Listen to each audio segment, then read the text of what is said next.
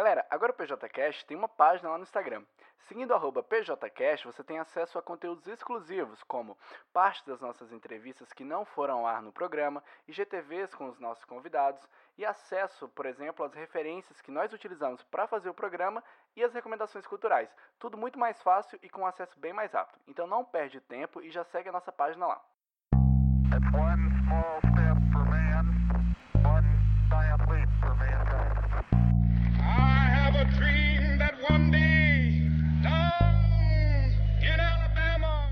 Soldiers, in the name of democracy, let us all unite! PJCast, vindo da galáxia mais próxima. Is it too much to ask that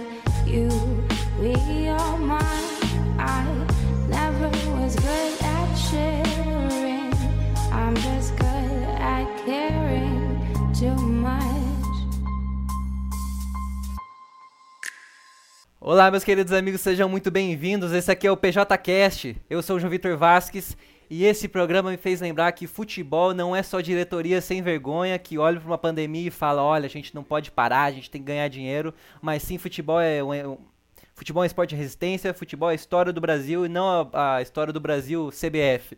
Comigo também está presente Pedro. Opa, sejam todos muito bem-vindos a mais um episódio. Meu nome é Pedro. Eu queria dizer, parafraseando o Murici Ramalho, que aqui é trabalho, porra. É, mas brincadeiras à parte. É, tem uma frase do Pedro Bial. A gente vai falar de futebol hoje. Tem uma frase do Pedro Bial que é muito boa. A gente sempre brinca e fala que o futebol é muito injusto, que nem sempre é, o melhor time vence, aquele que joga melhor vence. Mas uma coisa, o esporte é o espelho completo da realidade. O futebol é tão injusto quanto a vida. O futebol feminino foi por muitos anos injustiçado, mas eu acho que a gente, cada dia que passa, supera barreiras e existem barreiras que a gente nem sequer precisa olhar para trás mais. O papo hoje está muito bom e a gente tem convidados muito especiais. Hoje é um programa incrível, temos três convidados maravilhosos. Primeiro, Aira Bonfim, que é pesquisadora da área do futebol feminino, temos uma historiadora aqui presente. Também temos Rafael Alves, que é diretor-chefe do Planeta Futebol Feminino e também podcaster.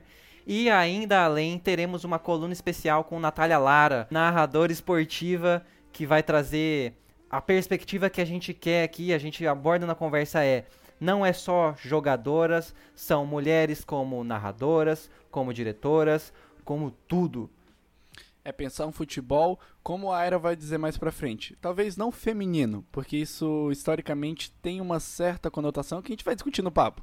Mas futebol de mulheres, não só jogando, não só treinando, dirigindo, mas narrando, comentando, enfim, em todas as esferas, pensar um futebol assim como, assim como é para os homens, para as mulheres, um futebol para todo mundo. A gente vai discutir qual futebol que a gente quer. Bora pro papo. Vamos lá.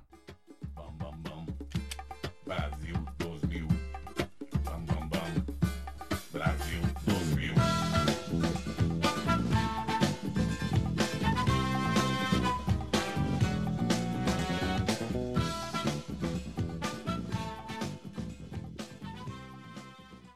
Bem, então assim, só para quem está nos ouvindo e, por exemplo, não gosta de futebol, não acompanha e às vezes não sabe nada sobre o assunto, Cara, fica com a gente que você vai entender. A gente não vai falar especificamente sobre jogadas técnicas, sobre formações, sobre times. Deus me livre. A gente vai.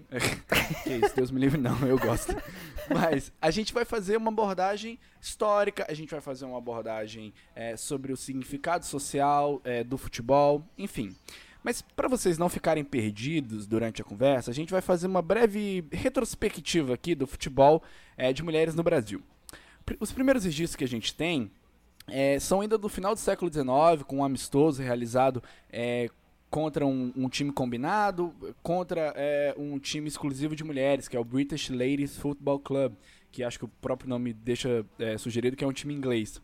Mas durante o século XX, que é quando basicamente o futebol se desenvolve no Brasil, tanto masculino quanto feminino, é, a gente observa momentos e momentos é, desse desenvolvimento, momentos de evolução, mas sobretudo e infelizmente momentos de retração.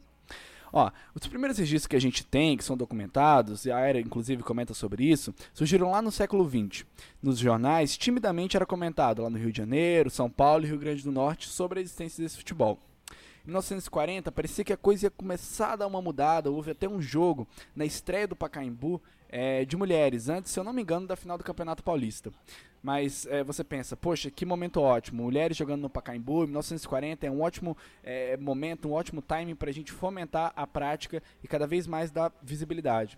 Mas, infelizmente, justamente essa vi- visibilidade causou uma grande revolta na sociedade. E, e eu acho que esse termo ele até oculta um pouco. Sociedade, a gente pode entender homens machistas.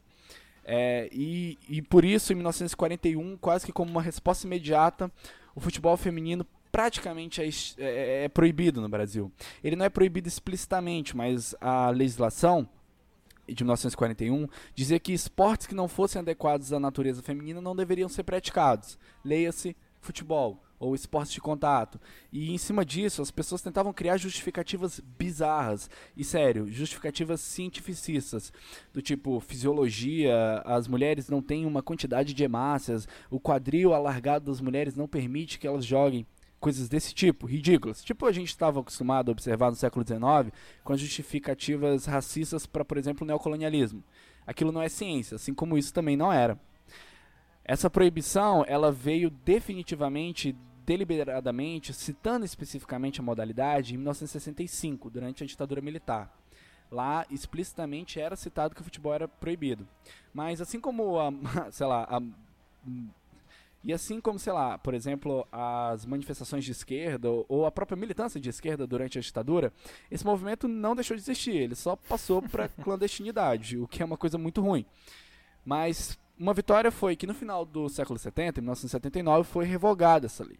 Mas eu acho que é de conhecimento de todos que só isso não ia bastar para que o futebol se desenvolvesse.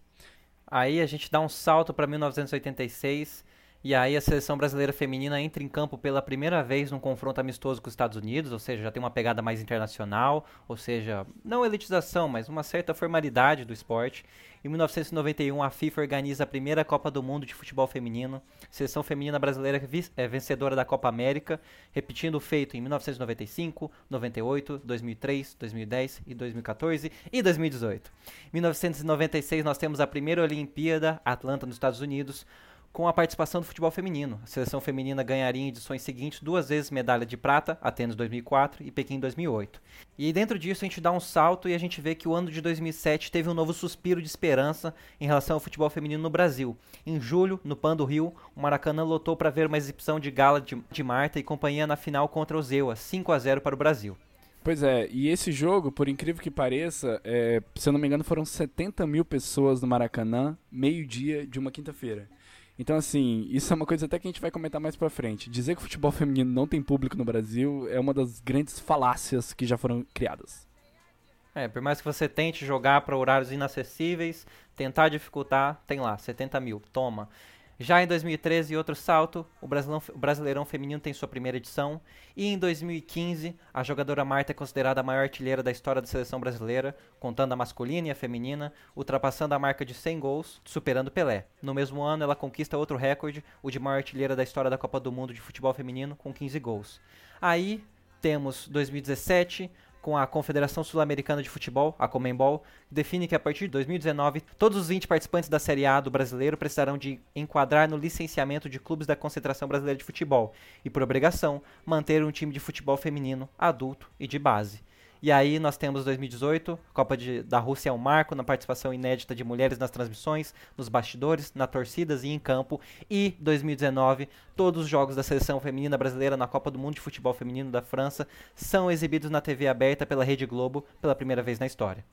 Para quem tiver curiosidade, a gente deu alguns, alguns saltos, a gente aderiu algumas coisas, mas essa matéria da, da linha do tempo do futebol feminino é exatamente esse nome, linha do tempo do futebol feminino do Grupo Globo. É, e outra matéria também que baseou esse nosso bate-papo inicial foi a história do futebol feminino no Brasil, que está disponível lá no Globoesporte.com. E a gente vai deixar essas duas matérias direitinho citadas no post do Instagram. Inclusive, Perfeito. tem novidades sobre isso no final do episódio. Então, fizemos a parte histórica, eu acho que era a contribuição que a gente tinha para dar, e agora é deixar para as pessoas que sabem muito mais do que a gente para falar, não é não, Pedro? É, vamos deixar quem tem propriedade de falar no assunto falar. A gente só tentou aqui dar uma harmonizada para que tudo não fique, sei lá, uma confusão na sua cabeça. Então espero que vocês tenham gostado desse início, desse breve histórico. É, e vamos agora pro papo, que é o que realmente interessa. Vai.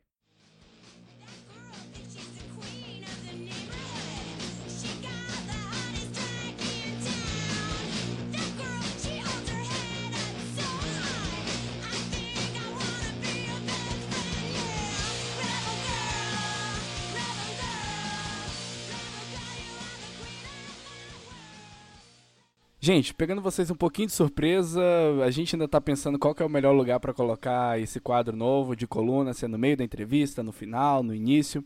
Mas está sendo inaugurado e está sendo inaugurado por aqui. Hoje, que está no estilo meio bate-bola, jogo rápido, a gente vai ter uma coluna muito especial com a Natália Lara, que é narradora esportiva do Dazon, da TV Cultura e da TV NS Sport.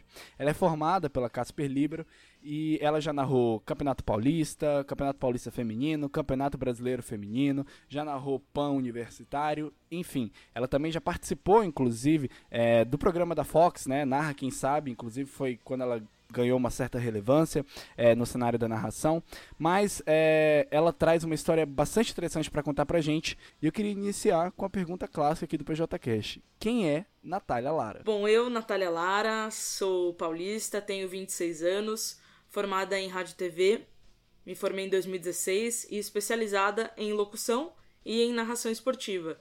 Eu sempre fui muito apaixonada por esportes, sempre gostei muito de me expressar, de falar, é, sempre gostei muito de teatro. A minha vida inteira, além de praticar esportes, eu gostava muito de jogar futebol, gostava de andar de skate, gostava de jogar vôlei, apesar de que eu não era muito boa. Mas sempre gostei de acompanhar também transmissões.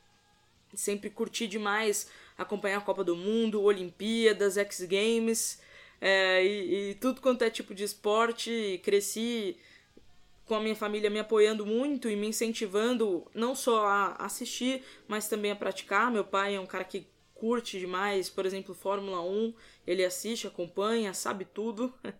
então, eu sempre tive essa veia do esporte e de me expressar realmente comigo desde que eu me conheço por gente. Então, eu fui para a área da comunicação, para o jornalismo esportivo, para que eu pudesse falar, me expressar passar informação, entreter, dar emoção.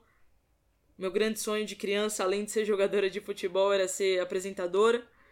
Então eu fui justamente para essa área para poder me realizar, realizar meus sonhos e também a minha grande motivação para virar narradora que era contribuir de fato ativamente com os esportes das mulheres, com o futebol feminino e fazer a diferença, fazer crescer e fazer evoluir mesmo, né?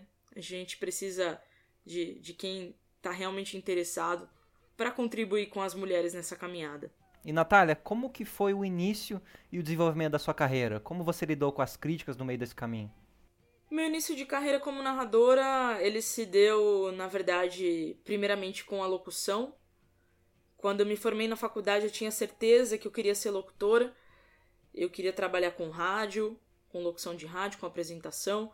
Queria ser locutora comercial também, fazer narração de documentários, queria fazer dublagem, ainda quero fazer tudo isso.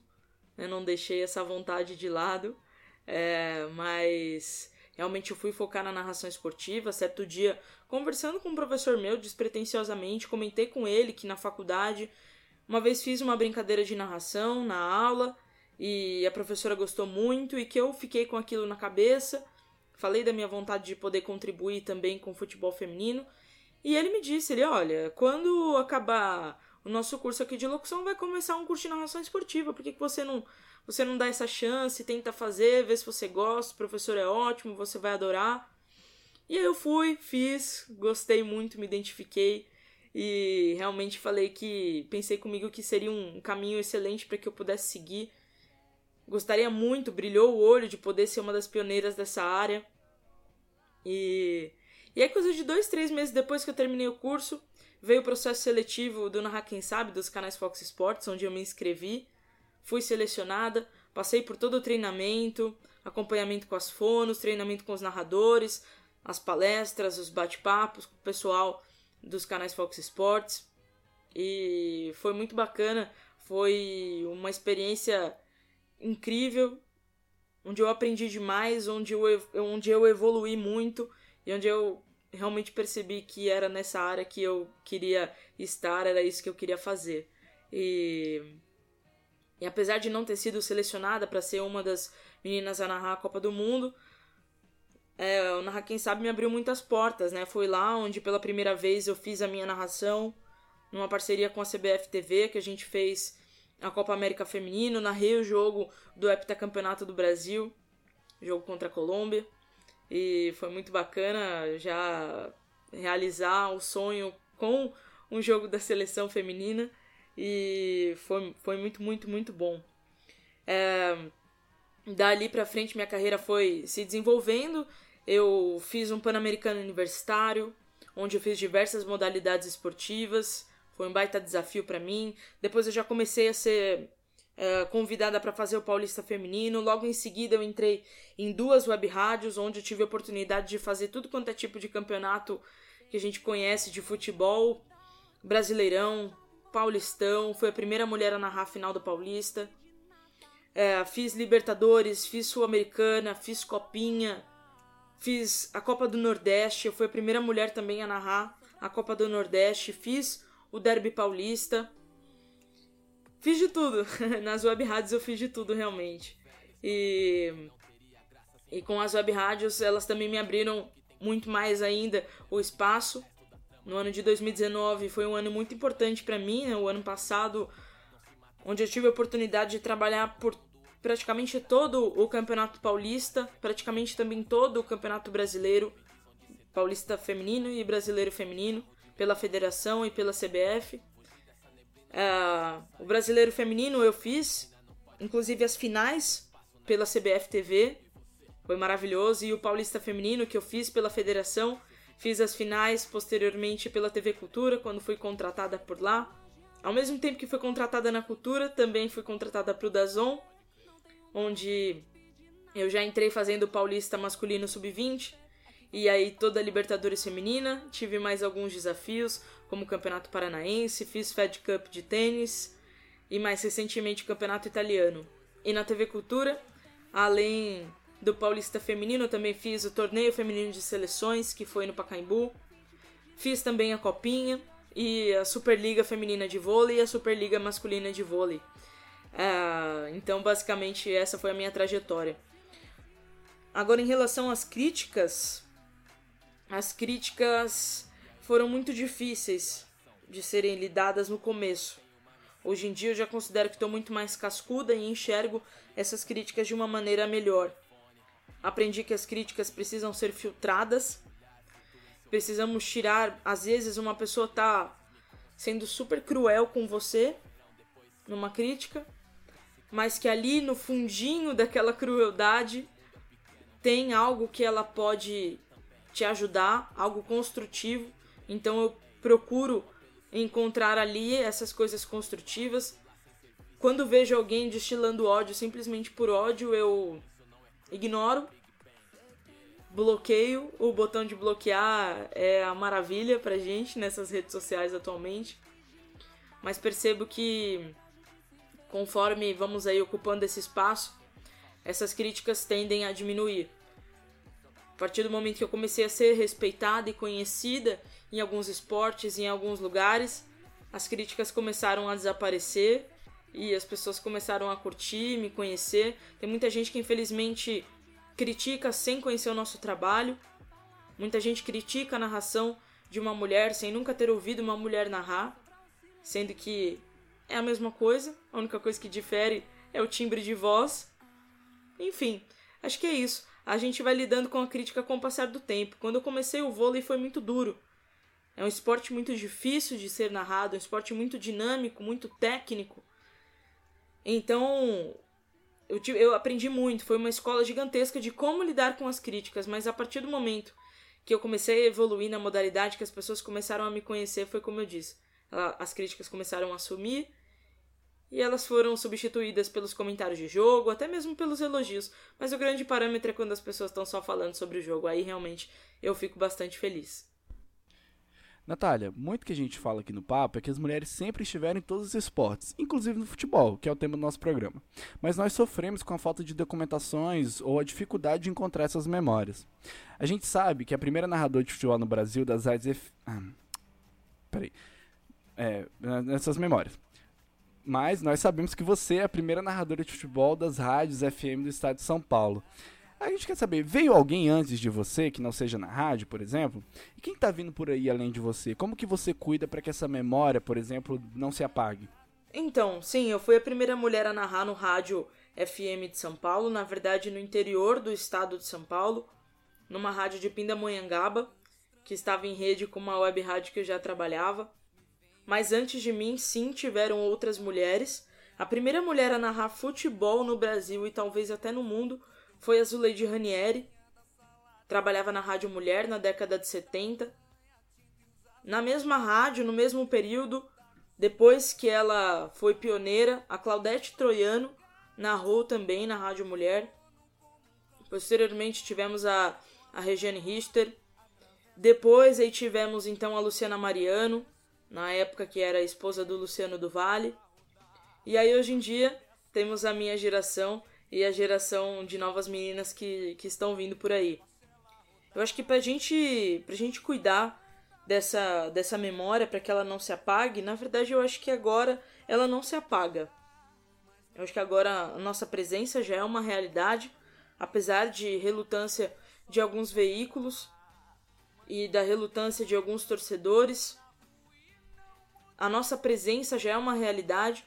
Eu acho que não só a minha pessoa, mas outras meninas narradoras também já inspiram as próximas gerações que virão para pensar que a profissão de narradora esportiva é uma possibilidade.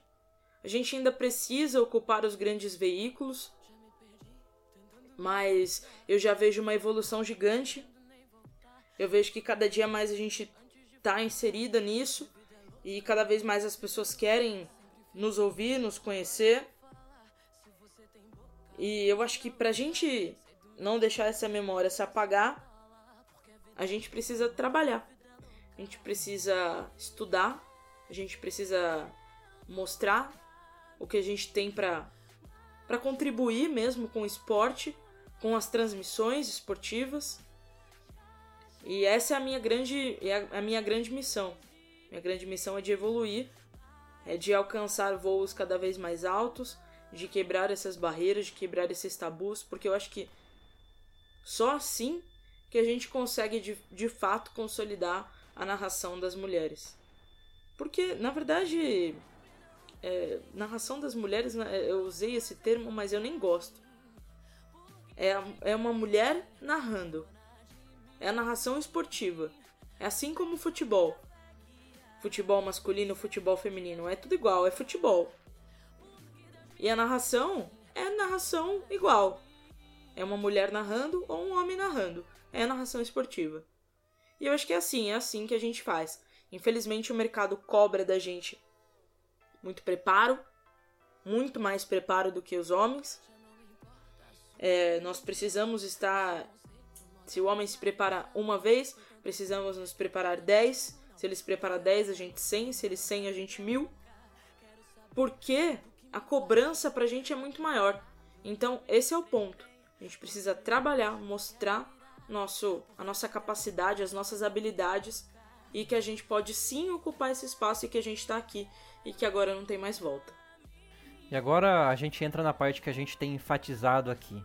Pensar um futebol de mulheres é pensar na participação feminina não só no campo, mas nas comissões, dirigências, na arquibancada e na mídia. Qual a dimensão simbólica e real de uma narradora mulher? Você acredita que esse estranhamento que algumas pessoas dizem sentir com a narração feminina faz parte de um processo de normalização e naturalização? Eu acredito que não só no Brasil, mas no mundo inteiro, a gente tem uma defasagem no sentido de mulheres em cargos de liderança, em cargos de tomada de decisão, em cargos de comando. Aqui no Brasil temos justamente poucas mulheres em comissões, poucas mulheres em como dirigentes, poucas mulheres técnicas, até mesmo no futebol feminino. Nós tivemos agora, em 2019, pela primeira vez, uma mulher que foi campeã do brasileiro feminino, que foi a Tatiele Silveira. Agora a Pia Sundhag é a segunda mulher a ser treinadora da seleção feminina. A primeira foi a Emily Lima. Teve uma passagem mais curta pela seleção, mas esteve. Foi a primeira mulher. Agora nós temos a Pia, que também uma excelente técnica. E eu acho que o ponto é esse.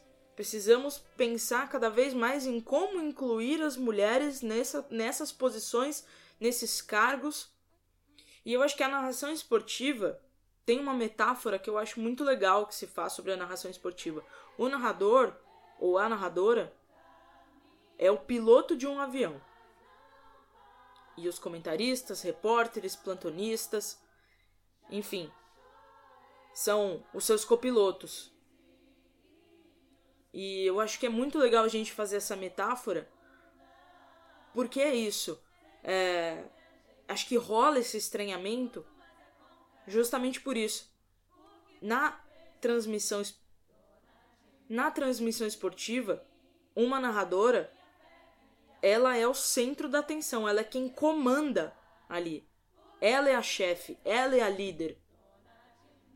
Ela fala o que vai acontecer ali, o que vai acontecer aqui, quando o comentarista vai falar, quando o repórter vai falar. Então a dimensão simbólica de uma narradora mulher é gigantesca. É justamente isso. É ela no cargo mais alto de uma transmissão esportiva. É óbvio que por trás de uma transmissão você tem todo, toda a, a, a equipe técnica, né? Você tem o, o, diretor, o coordenador, etc. Né? Você tem os câmeras, por exemplo, você tem os técnicos de som, etc. E todo mundo que está envolvido para fazer uma transmissão acontecer. Mas se você pensar na, só na transmissão ali, no que está indo para o ar, naquela voz, justamente na transmissão de um jogo, quem está comandando ali é a mulher. É o narrador ou a narradora. Então a dimensão simbólica é gigantesca, é gigantesca. Eu sei dessa responsabilidade, eu sinto essa responsabilidade na pele. Toda vez que vou fazer um jogo, eu fico com muita adrenalina, eu me preparo demais. Eu fico realmente muito preocupada com cada detalhe. A gente tem que ter muita informação, a gente tem que saber dividir o tempo entre narrar, entre passar informação, abrir para o comentarista, como eu disse, para os repórteres. Você justamente comanda tudo aquilo ali. Então a dimensão simbólica é enorme, enorme mesmo. E as pessoas que eu acredito que dizem sentir esse estranhamento, sim, elas estão passando pelo processo de normalização e de naturalização. Estão sim. Porque a gente tem uma tradição no que diz, no que diz respeito à narração. Por muito tempo, era-se naturalizado, normalizado, você ter um homem narrando, você estava acostumado com aquilo, era um padrão, era uma tradição, era uma forma de se transmitir. E aí quando, quando vem uma mulher e quebra isso, óbvio, óbvio que isso no primeiro momento, vai gerar um estranhamento de quem ouve. Mas não necessariamente vai ser um estranhamento de preconceito, apesar de existir e de ser muito grande. Mas sempre rola esse estranhamento, mas aquele estranhamento que pode ser até positivo, né? Poxa, que legal, tem uma mulher narrando aqui. E eu, conforme eu disse, como eu disse, né? Conforme a gente vai fazendo, conforme a gente vai ocupando espaço, mais e mais e mais isso vai ficando natural, mais e mais as pessoas se, se acostumam, e esse é, é o grande propósito. E Natália, eu não consigo sequer colocar em palavras o prazer que é ter você nesse programa. Eu acho que você é a persona crucial para tratar aqui que não basta mais só jogadoras, por mais que seja de suma importância, mas não vai ser mais só isso, chega. E quem quiser falar o contrário, já passou, cara, você já tá atrás. São mulheres na diretoria, são mulheres como técnicas, são mulheres como narradoras. Se você ainda não aceitou isso, querido, você não tem que aceitar nada. Vai ver futebol e vai ver futebol de um jeito incrível que tem se tornado. Muito, muito obrigado. Eu não vou nem dizer para você continuar fazendo, falar, continue fazendo esse trabalho. Você vai continuar fazendo um trabalho incrível, maravilhoso. É, esse espaço é todo seu e vai vir muita gente pela frente ainda. Você abriu umas. Você estucou a porta e agora só vem coisa maravilhosa pela frente. Queria aproveitar para agradecer demais pelo convite, por me chamarem para participar aqui do podcast, é um prazer. E para quem quiser conhecer um pouco mais do meu trabalho, pode seguir minhas redes sociais, arroba Natália Lara GC, Natália Lara sem TH, com TA mesmo, e meu canal do YouTube, que é youtube.com.br Natália Lara. É isso, gente. Obrigada. Desde pequena, muito preconceito. Aqueles papo futebol não é pra mulher. Mas aprendi a dominar no peito, pôr no chão e responder com a bola no pé. Sempre com a molecada correndo na rua. É ligeira, monta o time e a panela é sua. Não quer brincar de boneca nem pintar na escola. Só quer saber de driblar, correr atrás de bola. Estamos de volta, meus queridos amigos, e agora com a presença maravilhosa de dois convidados incríveis. Primeiro, Aira Bonfim, Aira Bonfim, historiadora e pesquisadora, sendo que o seu mestrado foi com enfoque em futebol feminino, trabalhou por muitos anos no no Museu do Futebol e é pesquisadora na área de futebol feminino e também pautas LGBTQs. Primeiro, quem é Aira Bonfim? Sou eu.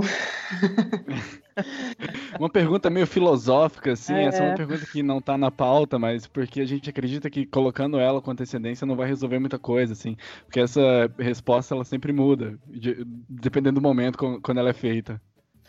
Aira Bonfim, campineira, é, uma entusiasta dos esportes, nada clubística, curiosamente, é, uma boa vivã da cultura paulistana, então estou aqui nessa cidade já há mais de 13 anos, onde eu me descobri pesquisadora, onde eu me descobri amante da cultura e aos poucos também do esporte. Conosco também está presente Rafael Alves, que é editor-chefe do Planeta Futebol Feminino. E quem é Rafael Alves? Boa noite a todos. Rafael Alves é um cara doente por futebol feminino, por esportes no geral, mas doente por futebol feminino. E um cara que acredita também que o futebol é, é um atalho aí pra gente é, avançar questões sociais básicas, né? Agregar pessoas, enfim, derrubar preconceitos. Acredito que o futebol e o esporte como todo tem esse potencial. O Rafael acredita nisso. E o Rafael é amigo da Era também. Dois de surpresa É. aqui. É, Mas apesar da minha amizade com o Rafael, eu vou fazer uma revelação que a gente nunca dividiu uma mesa de nada, né? Acho que no Exato. máximo eu talvez tenha mediado algum evento onde o Rafael participou, mas eu também acho que não na- nas ocasiões. Sim, então hoje é um papo inédito a gente conversar, Legal. porque Rafa cuida de uma pauta muito contemporânea da, do futebol feminino, enquanto que eu né, me desbravei há 100 anos atrás, então acho que dá muito, muita ginga. É perfeito. Inclusive o Rafael, que é já habituado com essa plataforma aqui, o podcaster, É. né? Tem o podcast do Planeta Futebol Feminino, acompanhe aqui, inclusive. E bem, eu queria começar puxando esse papo aqui, é, falando. É, a ideia do podcast, desse podcast, não é trazer respostas definitivas. Assim como a gente sempre fala, a gente não tá aqui para ser guru de razão nenhuma. Ah, muito do podcast passa por tentar simplificar uma linguagem que às vezes a academia não consegue trazer, que às vezes a mídia tradicional não consegue trazer, e trazer luz a um debate que é sempre muito importante seja os temas que a gente já comentou, ou futebol feminino. Mas bem, é, como bom amante de história, assim como a Airo, eu acredito, é, eu acho que é muito importante a gente falar do que já aconteceu para a gente entender a realidade do futebol feminino hoje. Aira, se você pudesse fazer um panorama do que, que foi historicamente o futebol feminino aqui no Brasil, porque a gente olha hoje, além do futebol historicamente privilegiar a participação masculina, ele também encontra maneiras, encontrou historicamente maneiras de restringir o público, não só quem participa, mas também o público ao universo masculino. Queria que você comentasse, fizesse um panorama geral para a gente começar essa conversa sobre o futebol feminino no Brasil. Vamos lá, tentar ser sucinta, né? É, acho que a primeira coisa para a gente olhar um panorama histórico, né, que é essa pegada do esforço da minha pesquisa, é primeiro compreender não ele como um- uma modalidade à parte, mas pensar que olhar para a presença e participação das mulheres no universo do futebol diz respeito à história do futebol né? E a gente não está falando então de futebol feminino, a gente está falando de uma história que inclui, que ao mesmo tempo exclui, uma, uma história que, no caso delas, né, como já é mais popularmente conhecido, né, tem um decreto-lei que afasta de uma organização de modalidade nos moldes que a gente compreende o esporte hoje, mas já naquele momento o esporte tem outras dinâmicas. Ao mesmo tempo não está circunscrito essa ideia de que só as mulheres foram excluídas, afastadas, apartadas da experiência do futebol, dos clubes, né? Então, é lembrar que já no início do século XX você tem é, decisões né, da Liga Metropolitana ou de associação dos primeiros clubes cariocas e do Rio, de São Paulo, que vão excluir sim pessoas negras, trabalhadores braçais, mestiços. Então, essa experiência, essa formação de uma ideia de modalidade esportiva nos moldes que a gente tem hoje, ela não é linear para todo mundo da mesma forma. Né? Então, a história das mulheres que jogaram bola, ou a história da modalidade feminina, ela é uma história de, de controvérsias, de idas e vindas, e, obviamente, quando a gente compara com a história que a gente conhece do futebol masculino, ou das histórias mais privilegiadas desse futebol masculino, lembrando que teve muitas pessoas que acabaram desistindo nesse caminho, é pensar que é uma história outra, uma história diferente, uma história que não deu certo né? Assim, como formação de um, um de um, uma popularização desse esporte entre mulheres, de formação escolar, de organização de ligas já nessa época, de calendários competitivos. Então, essas mulheres de fato entram nesse circuito é, mais é, normatizado da prática do esporte, com competições, basicamente na década de 80 e 90. Né? E nosso engano é reavaliar e recontar essas histórias a partir desse momento. E aí você, de fato, está pagando um, e naturalizando um, um, um, afastamento né, entre essas duas potências, né, que é pensar a história social de mulheres e a história desse esporte, principalmente no Brasil, num país que reivindica o tempo inteiro a sua identidade associada ao futebol. Né? Então, Acho que o esforço está em olhar para um esporte que chega no final do século XIX e que habita uma experiência de modernidade, né? Então estava muito na moda viver o futebol.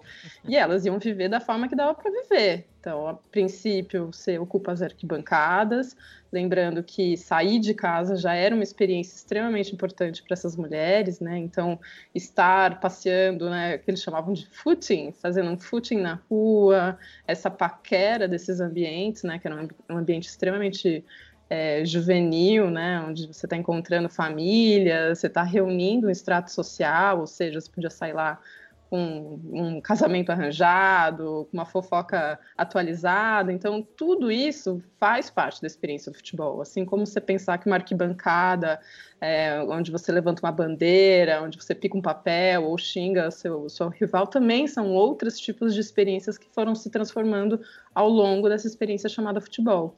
Então, a própria ideia né, da palavra torcedora, né, que é de fato condensada numa experiência feminina, sim. Então são elas que estão gritando, xingando, balançando, enfim, efusivamente seus lencinhos. Já vem de uma experiência feminina. Ao mesmo tempo, o associativismo das pessoas aos seus clubes não é feminino, então essas mulheres compunham uma presença relacionada à família, né? Então, o homem era o associado e ele tinha condição de, de possibilitar a entrada da família toda. Quando isso modifica, ou seja, os ingressos passam a ser vendidos, essa presença começa a, a diminuir.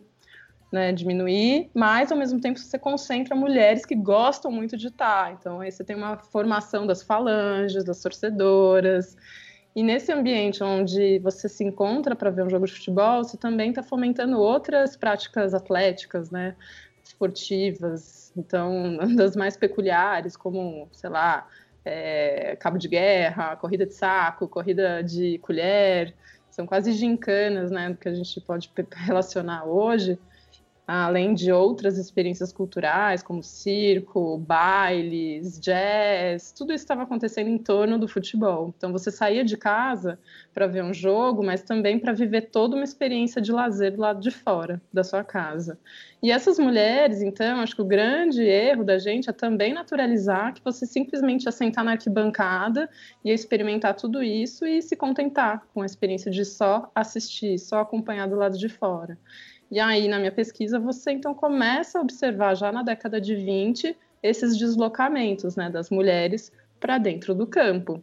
Ah, mas formou liga? Não. Ah, formou equipe? Não.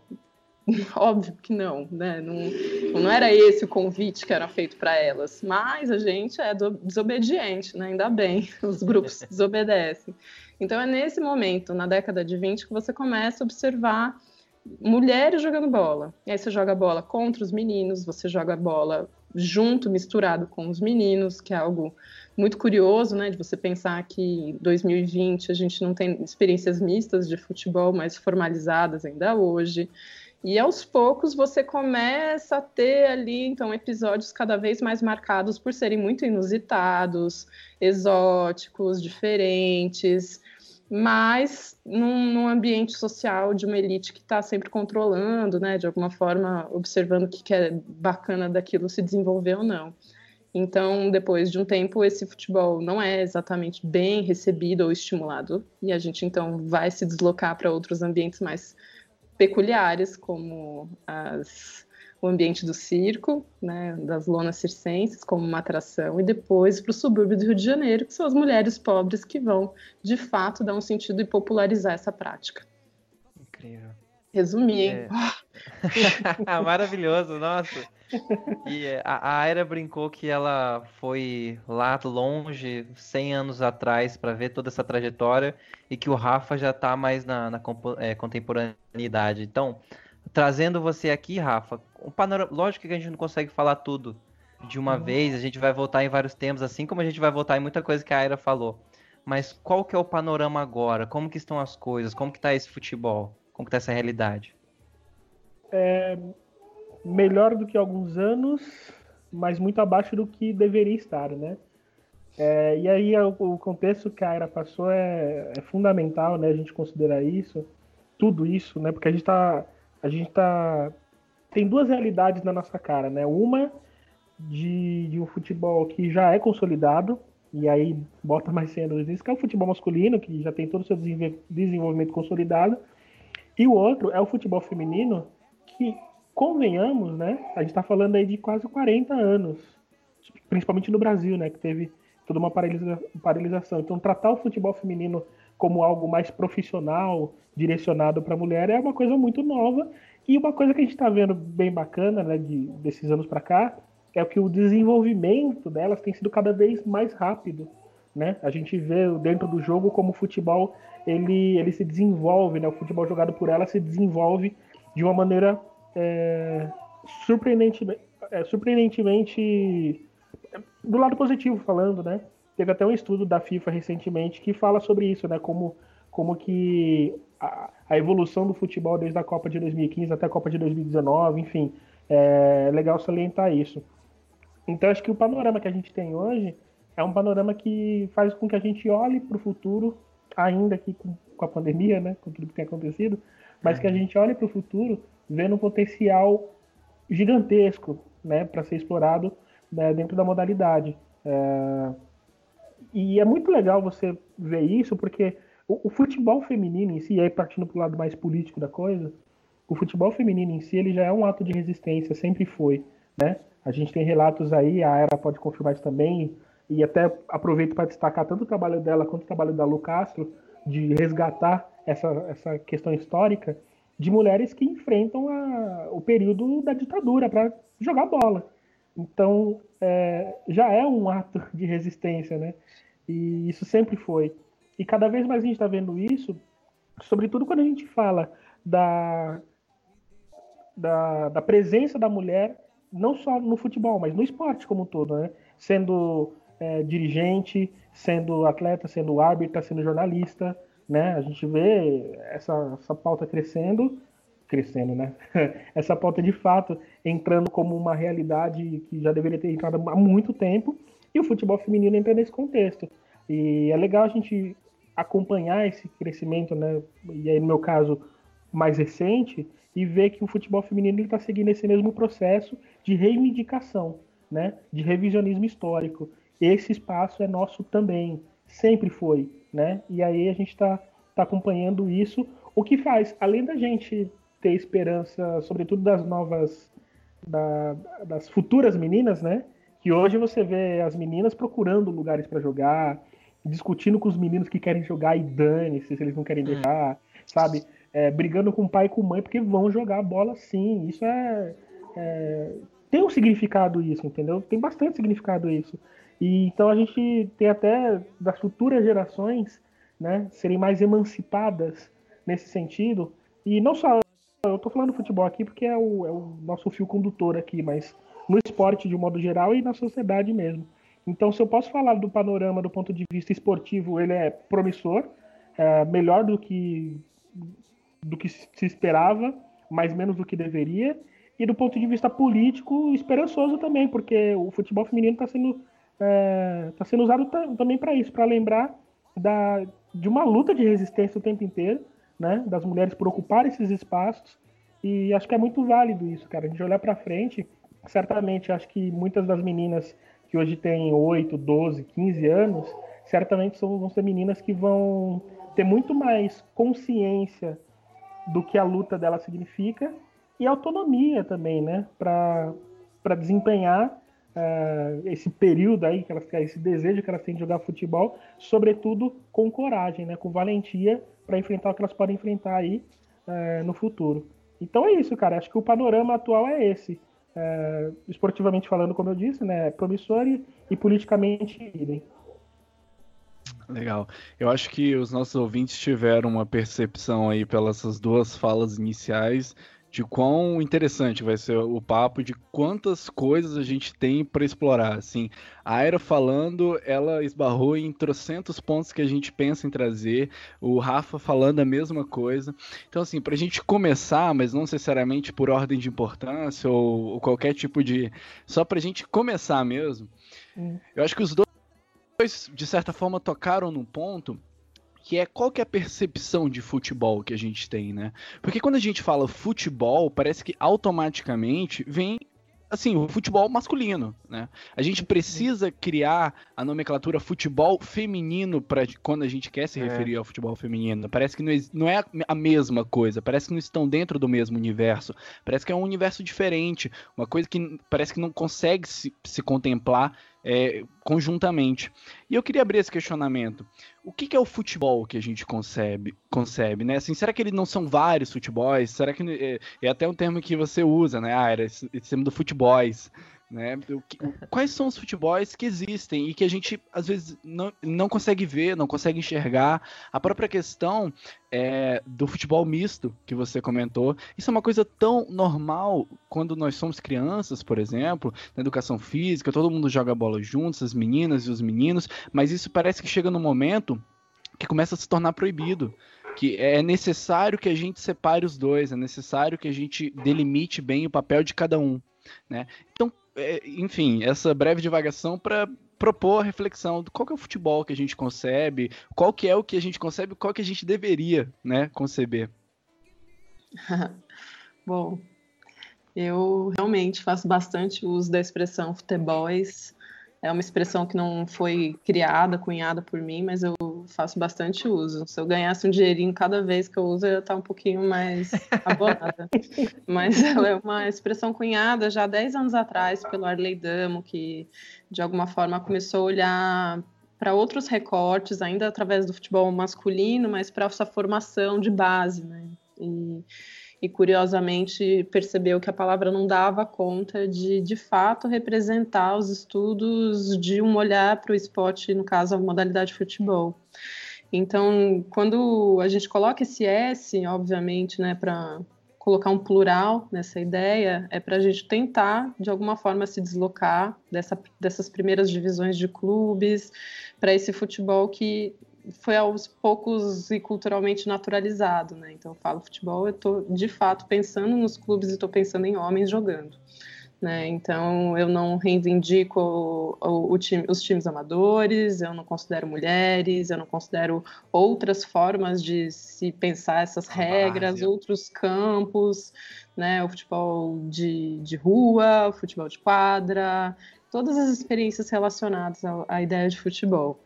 Tem um outro termo que tem sido recentemente muito cunhado também, que é o futebol de mulheres, né? Que também ele traz uma é, um universo mais amplo e multifacetado que o próprio Rafael comentou agora, né? Pensar que o futebol de mulheres é, é, é olhar para essa presença feminina dentro das outras ocupações que não é só a de jogadora, né? Então pensar que as mulheres estão nessa história, compõem essas histórias e que também não são reconhecidas na, na palavra futebol. Então o futebol de mulheres te leva para um esforço que, inclusive, né, quando a gente olha para o futebol, é, a tradução da palavra futebol feminino nos Estados Unidos, ela já traz, né, futebol de mulheres na sua, na, na sua expressão, e, que, e como o feminino foi usado para desqualificar essa experiência do futebol feminino aqui no, no exemplo do nosso país. Então, dentro de um conjunto de ideias onde você pode pensar que a, que a linguagem não é algo fixo e que a linguagem é algo político, né? isso não só no universo acadêmico, mas no cotidiano, você faz, você transforma o mundo a partir da linguagem, aí os exemplos quando você retira dessa linguagem, por exemplo, palavras preconceituosas, né, da, tanto da negritude ou de ideias é, contra judeus, né, que você vai falar judiar, enegrecer, ou mesmo as linguagens de gênero, né, ou seja, a linguagem neutra que as pessoas têm aplicado. Eu acho que dentro dos estudos ou de quem está é, de alguma forma usa a ferramenta do futebol né, no seu cotidiano, por que não você também experimentar né, uma forma de linguagem onde você, de alguma forma, cutuque. Então, eu acho futebols né, na, na, na, sua composição gráfica terrível, né, feio, esquisito, mas justamente pelo fato de incomodar, ela é perfeita para despertar uma atenção. E o futebol de mulheres também, né, tem muita gente que já, já parou, ai, nossa, mas por que, que você não fala futebol feminino? Fala, bicho, vem cá, senta aqui. É, né, então, o, acho que o futebol, os futebols, né, é, e falando especialmente de futebol masculino e feminino, da discussão que gera realmente sobre isso, é, é o mesmo esporte de realidades completamente diferentes, né? Acho que é até só óbvio falar, óbvio falar isso. E acho engraçado como aqui no Brasil, especialmente, a gente tem essa preocupação de ter que explicar o porquê, né? Que a gente tem que nomenclaturar isso o tempo inteiro. Você pega exemplos da Europa, na Islândia, por exemplo, onde a liga nacional ela não é tratada como a liga feminina e a liga masculina, ela é tratada como liga é, pensa em falar que o brasileirão aqui vai ser tratado como brasileirão e não como brasileirão feminino e masculino. Vão aparecer aquelas pessoas que, né, vão discutir isso de uma maneira muito torta e, sobretudo, os machões que não aceitam, entre aspas, perder esse lugar, né, como se esse lugar fosse deles, né. Então, a gente, no ponto de vista da realidade, claro que existe uma diferença gritante e da qual deve ser respeitada, né? Do ponto de vista do futebol, é futebol. Só que a gente tem que entender também que a realidade que o, que o futebol feminino chegou, que ela passou, enfim, a gente tem que saber destacar isso e tem que saber destacar o porquê algumas afirmações no, nesse sentido são, são devidamente claras, é, justas, né? É, a Aira disse, né, que o futebol feminino geralmente ele é usado no sentido de depreciar, depreciar né, o futebol é, jogado por elas e, e é interessante a gente pensar em mudar isso quanto antes, entendeu? Porque hoje, por exemplo, né, e aí depois de muito tempo, eu faria questão de destacar o futebol feminino porque para mim virou um sinônimo de resistência, né? Eu acho que se virou um sinônimo de resistência é, por tudo que as mulheres passaram ao longo desses anos e, e a gente vê, por exemplo, vou citar aqui até um exemplo, né? Do, do jogo do, da final do Paulista, 36, 36 mil pessoas, numa final de Campeonato Paulista, e uma atleta do São Paulo, ela chora, emocionada. Ela é corintiana? Não, não é corintiana. Mas ela joga, ela, ela atua pelo futebol feminino, ela sabe o que, que ela passou para chegar naquele dia especial e se emocionar daquela maneira, mesmo que a torcida ao redor fosse a torcida rival, né?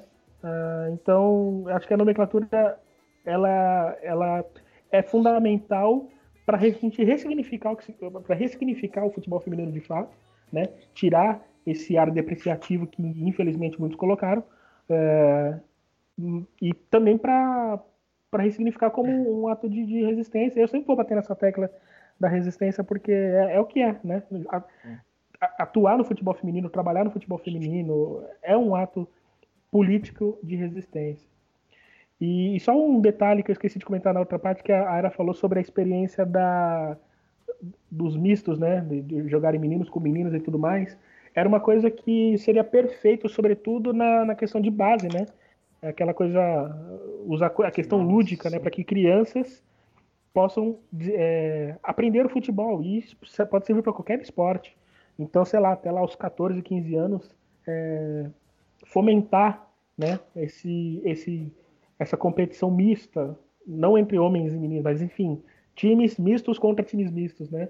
Eu acho que isso certamente ajudaria bastante no desempenho e colocaria um, e derrubaria uma impressão de que a menina ela é frágil quando é criança, o que é uma besteira, porque a gente já viu várias vezes, não, é um, não foi uma vez, não foram duas, de um time feminino jogar contra o time masculino, sei lá, o sub-11, sub-12 e vencer, né? Tem até um documentário que fala sobre isso, que o Centro Olímpico, né? O time feminino do Centro Olímpico venceu um torneio onde só, somente elas era, era, era o único time feminino da competição e ganhou um torneio sub-11 contra um monte de menino. Então, eu acho que seria interessante também, até para a formação, né? A formação do, do atleta de futebol, essa, esse tipo de experiência que, como bem a Ara falou, está em falta, né? A gente não vê isso hoje. Acho que eu acho eu pensei aqui, o Rafa falou bastante da parte de resistência, e é sim sempre um movimento de resistência. E dentro do conceito que a Aira brinca sobre os futebols, eu fui lembrando de um documentário da Vice, a Vice que a gente sempre cita aqui no podcast, que é Brasica, a ostentação das camisas de várzea nas quebradas de São Paulo. Eles falam do futebol de várzea e da rixa que tem da camiseta de tal time e outro uma realidade que é completamente distante da minha, mas que fez eu ter esse, esse toque de, cara, futebol não é só o que você tá vendo ali no domingo brasileirão. E eu acho que entra muito no que o da Aira, a Aira falou de, pô, na década de 20 as meninas é, é, foram jogar bola, mas não fizeram uma liga. Quem disse que o futebol precisa de uma liga? Como que não é importante se as meninas foram, sei lá, jogar, nem que seja para os outros esportes que a Aira comentou, mas tá jogando futebol, mesmo que não seja numa liga, olha a importância disso, olha o ato de resistência. Sim.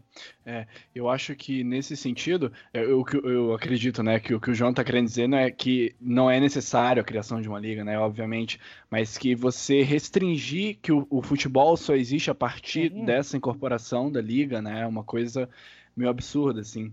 E, Aira, você traz é, esse termo, né, em futebol de mulheres, em meio que num contraponto ao futebol feminino, né? Apesar de que não é uma coisa antagônica a outra, assim, são termos que a gente pode explorar, né? Suas, é, seus usos, existem usos históricos, existem cargas históricas nesse nesse tipo de nomenclatura, né? Mas quando a gente pensa um futebol de mulheres, como isso impacta também é, na, na na presença feminina, não só no futebol ali dentro do campo, ou até mesmo como treinador, mas a, as mulheres nas diretorias dos próprios clubes femininos, né? As mulheres como comentaristas, mulheres como narradoras e as mulheres na arquibancada, né?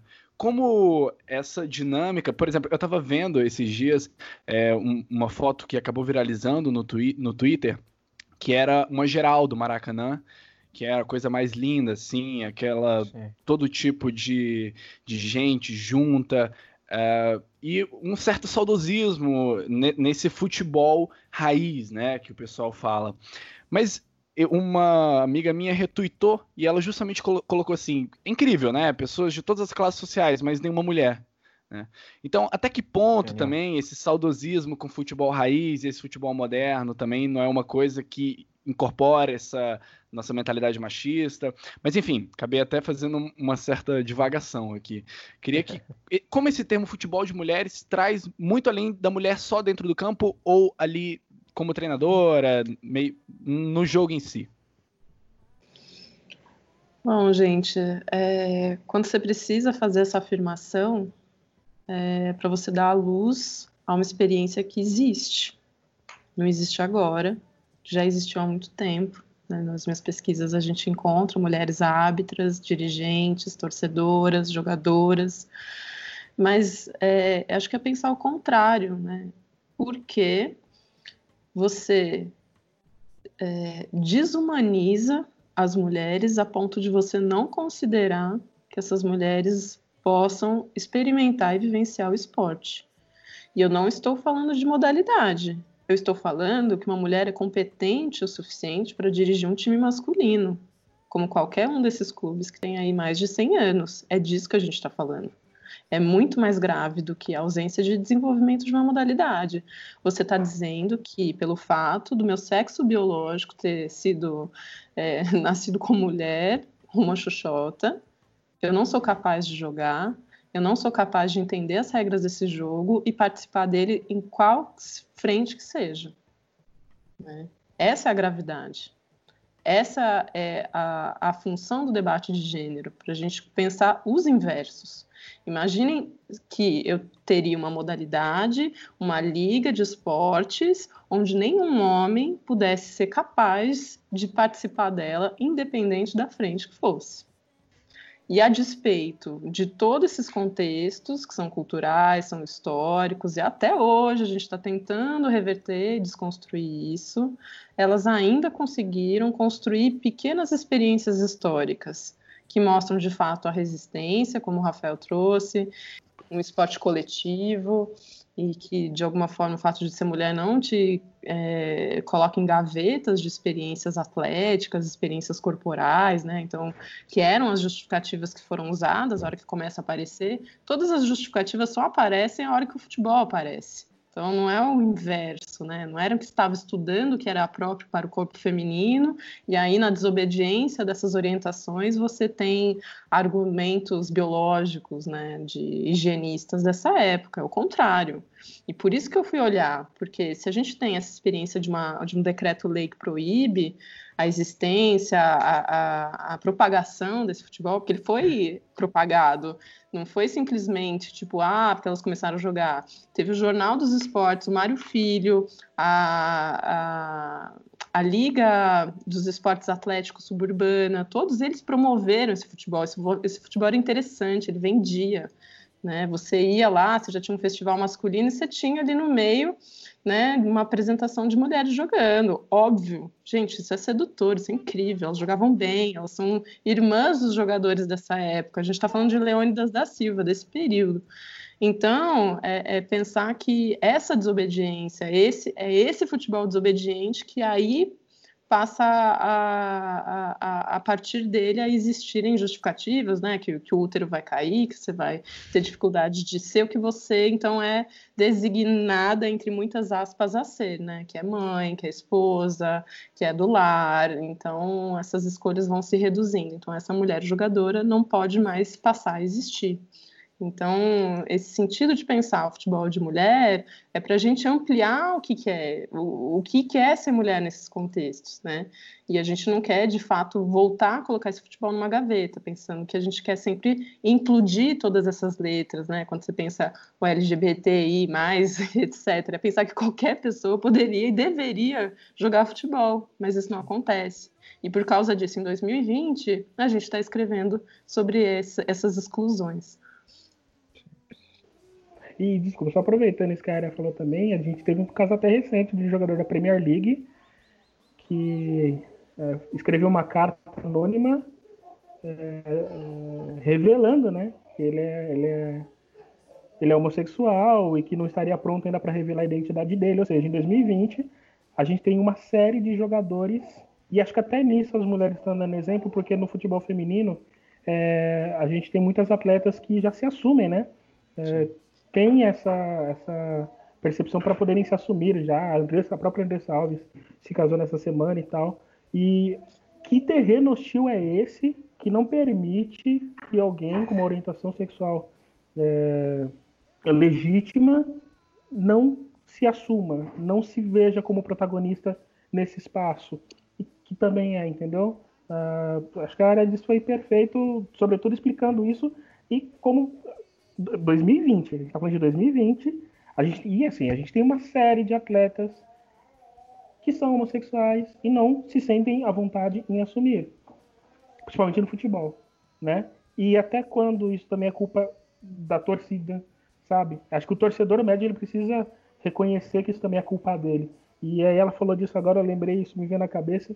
E é muito louco imaginar como o futebol, ele que tem todo o potencial de agregar pessoas que ele tem, ele ser tão hostil ao ponto dessas pessoas é, serem retiradas, negligenciadas desse espaço. Rafa, deixa eu puxar essa para você. É, a gente queria abordar aqui qual que é a importância da regra que obriga os times de futebol a terem a, a equipe de mulheres, que foi proposta pela Comembol, né? Diz que regra de time feminino será cumprida e a entidade sul-americana, em seu novo estatuto e regulamento, determina que clubes precisarão de equipes femininas para estarem nas disputas masculinas da que organiza. Tive que ler a notícia aqui. então, qual que é a importância disso? Qual que é esse impacto? E quais são os times que estão despontando agora, já no futebol de mulheres, a grande liga? É, é interessante isso, porque sempre é, vem um debate moral nisso tudo, né? É óbvio que no mundo ideal isso não deveria ser uma obrigação. Isso é óbvio. E quando é obrigatório já dá uma sensação estranha, mas era um mal necessário. Embora eu não goste disso, eu fui completamente a favor porque a gente está falando de uma realidade onde as meninas não têm o mínimo para desempenharem o que, ele, o, o que se espera de um time de alto nível. Não ter o mínimo, isso é, é crime, é, é negligência pura e simples. Então, quando a gente vê uma, uma realidade dessa, uma, uma proposta dessa, a gente, por um lado, torce o nariz, mas por outro fala, cara, que seja assim, que seja Sim. assim. E aí, diante disso, a gente começa a ver uma, uma nova geografia no futebol feminino, que ela que ela está surgindo, e uma geografia muito mais competitiva. É, a gente vê aí né, com a criação do São Paulo, do Palmeiras, o Inter já estava antes disso, mas aí o Grêmio também voltou, e aí tem o Cruzeiro, e aí não sei. Isso você vai criando uma geografia muito mais familiarizada, agregando torcida, sem também é, negar aqueles outros times que já fazem parte é, da história do futebol feminino, como São José, Kinderman, Ferroviária, entendeu? Lógico que esses, esses times, eles têm aí um, um, um ônus, né? Porque eles não agregam torcida. Agora o Kinderman pode agregar torcida com a Havaí, né? Por exemplo. A Ferroviária agrega torcida, porque tem a própria torcida mesmo da Ferroviária, mas pela simpatia também, por ser um time, ainda que seja de São Paulo, fora do eixo, né? E aí coloca aspas nesse fora do eixo, né? Daquilo que a gente está acostumado a ver, de Corinthians, Santos, enfim. O São José, que já ganhou título internacional e tudo mais. Então, esses times ainda são preservados, ainda que com muito custo, ainda são preservados, é, fortalecendo a geografia desse futebol feminino que está cada vez mais competitivo. Se a gente pega as cinco primeiras rodadas do Brasileirão, o que você vê são bons jogos, né? Uma disparidade que já vai diminuindo. O Corinthians já não tá ganhando de todo mundo, perdeu pro São Paulo, inclusive. Aí o São Paulo na semana seguinte perdeu pro Palmeiras, e aí fica aquela rotatividade. Então, assim, esse, essa norma, ela ajudou nesse, nesse sentido, mas ela ainda precisa de muita, muita questão de revisão, ela precisa ter, por exemplo, uma fiscalização mais dura, porque tem time ainda que está se aproveitando disso para vestir a camisa de clubes já prontos. E aí, a, além de você tirar times, é, é, times tradicionais desse, desse círculo, né, você, você é, minimiza a, a, a competitividade do futebol feminino apenas aos clubes de camisa. Então, você lá tem, o time da Ponte Preta, ou time de Valinhos, né? O time de Valinhos que é, já há algum tempo tinha uma tradição no futebol feminino, isso no, no início é, do século, enfim, é, lá para 2008, 2009, tinha uma relevância, foi tradicional, e aí vem a Ponte Preta e veste a camisa do Valinhos, né? Só que a Ponte Preta em si não provém nada daquilo. Ela só dá a camisa e faz alguma coisinha ali. Então tem times que ainda fazem isso acho que times como Palmeiras, São Paulo, Inter, Santos, eles estão Corinthians, né, óbvio, eles estão levantando aí a barra, né, a barra de, de, de, exigência. Então, acho que isso vai fazer com que os outros times não se sintam tão à vontade assim serem negligentes. Essa é a minha esperança. Mas, respondendo diretamente, né, a questão do, da obrigatoriedade, em resumo é isso, é um mal necessário. Foi um mal necessário, que está ajudando mas ainda precisa ser muito mais controlado para evitar negligências por parte de outros times que se aproveitam desse, desse tipo de lei. Posso fazer um apontamento curto, só para aproveitar o ensejo? Claro, é só para lembrar que é uma experiência de cotas, de reparação, né, de desigualdade, uma reparação Sim. histórica, como a gente contou aqui. E é curioso, né, porque quando a gente desconhece essa história, esse passado, eu lembro de ouvir esse constrangimento das próprias jogadoras, né? Nossa, eu também não gostaria que fosse obrigado, mas como toda política de reparação, ela é uma política temporária, ou deveria ser. Né? Então a gente tem um tempo para isso se, se equiparar, ou seja, muita coisa errada aconteceu no passado a ponto de você ter que fazer essa obrigatoriedade. Dois, você já, já experimentou e vivenciou períodos sem essa obrigatoriedade, e por livre e espontânea vontade dessas federações e clubes, esse futebol não se desenvolveu, pelo contrário, né? ele era sempre muito prejudicado.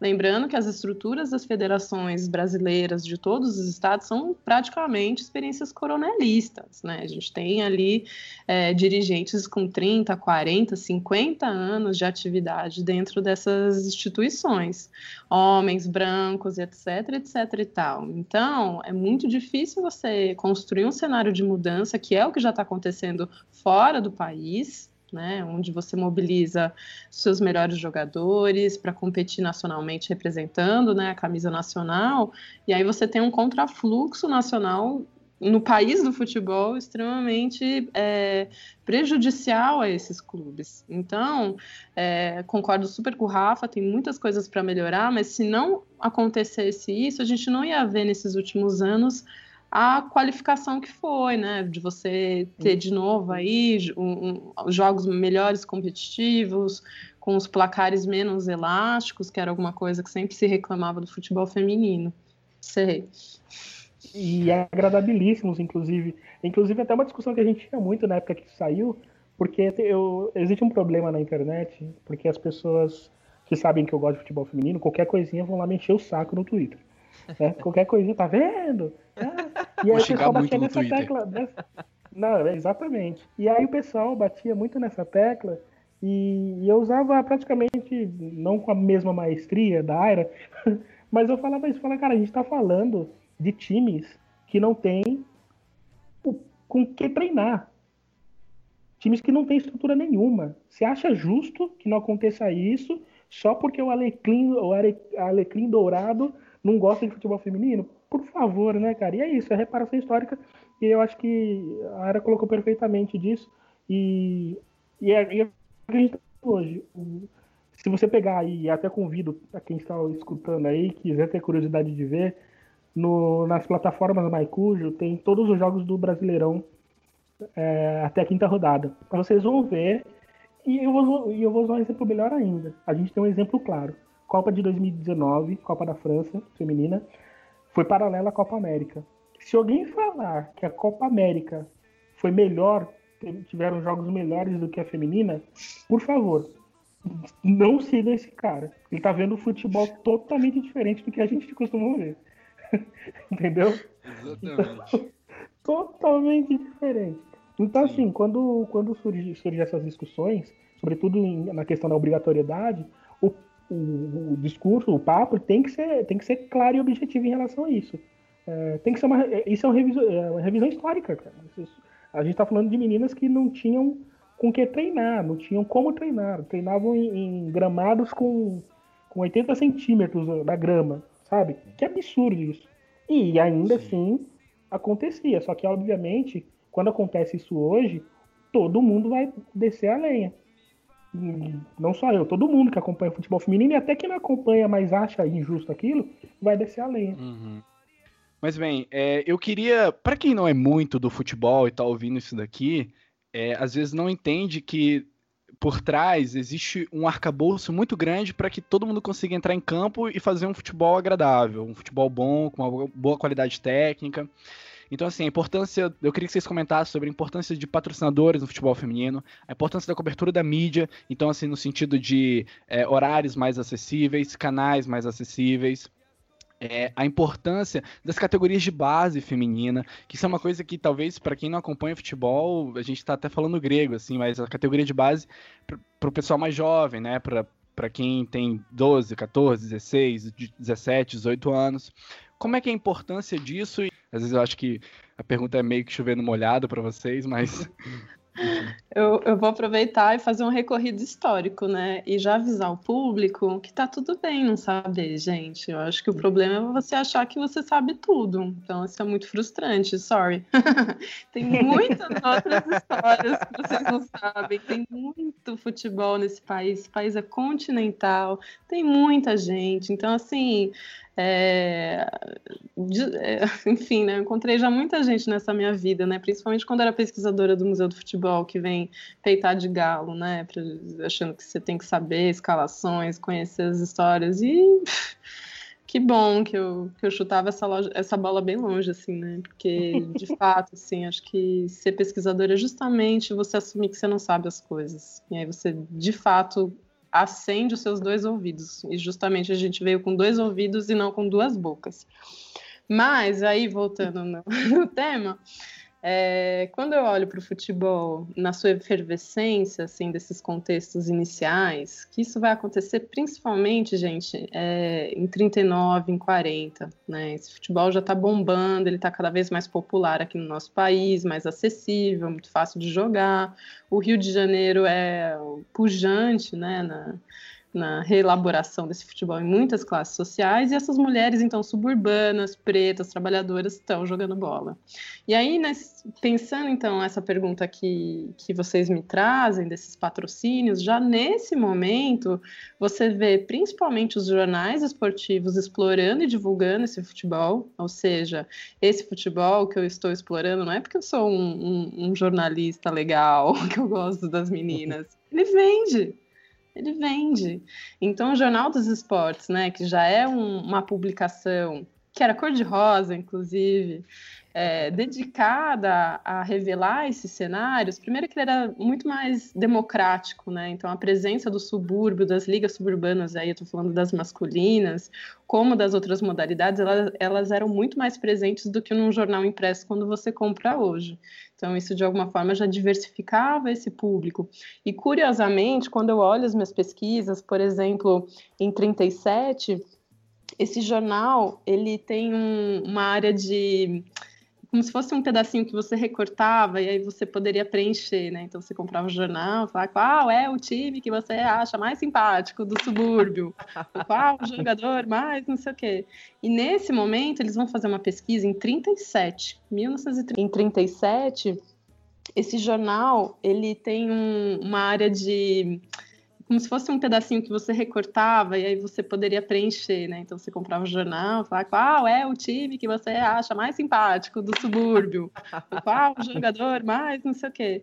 E nesse momento eles vão fazer uma pesquisa em 37, 1937, onde você tem entre os compradores 64 mil mulheres consumindo esse jornal né? Nossa, era aqui. Né?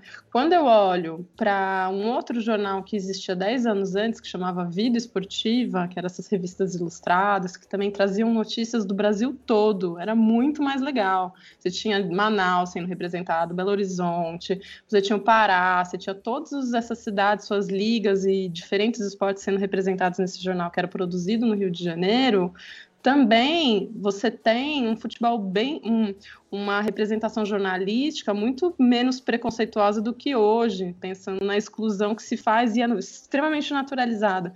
Então, nesse jornal você tinha muita notícia sobre comportamento de mulheres, tinha pautas femininas, você tinha ali outros comentários, né? Óbvio que você não olhava para a mulher como de fato um ator, um personagem esportivo, mas ela estava sendo incluída nessa leitura. Isso a gente está falando de 1919, 1920.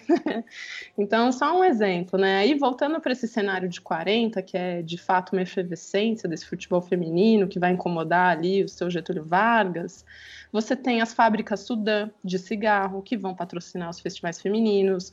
Você tem as lojas esportivas que vão patrocinar esse, esse futebol. Você tem as lojas que, que, que se não estão colocando dinheiro, elas estão fazendo uma rifa, elas estão fazendo é, uma distribuição da chuteira para a melhor jogadora. É, você tem a venda desses ingressos já nessa época, então, às vezes, por causa da presença de um jogo feminino nesse festival masculino suburbano, você tinha um ingresso que era melhor vendável e venda vendia muito bem né?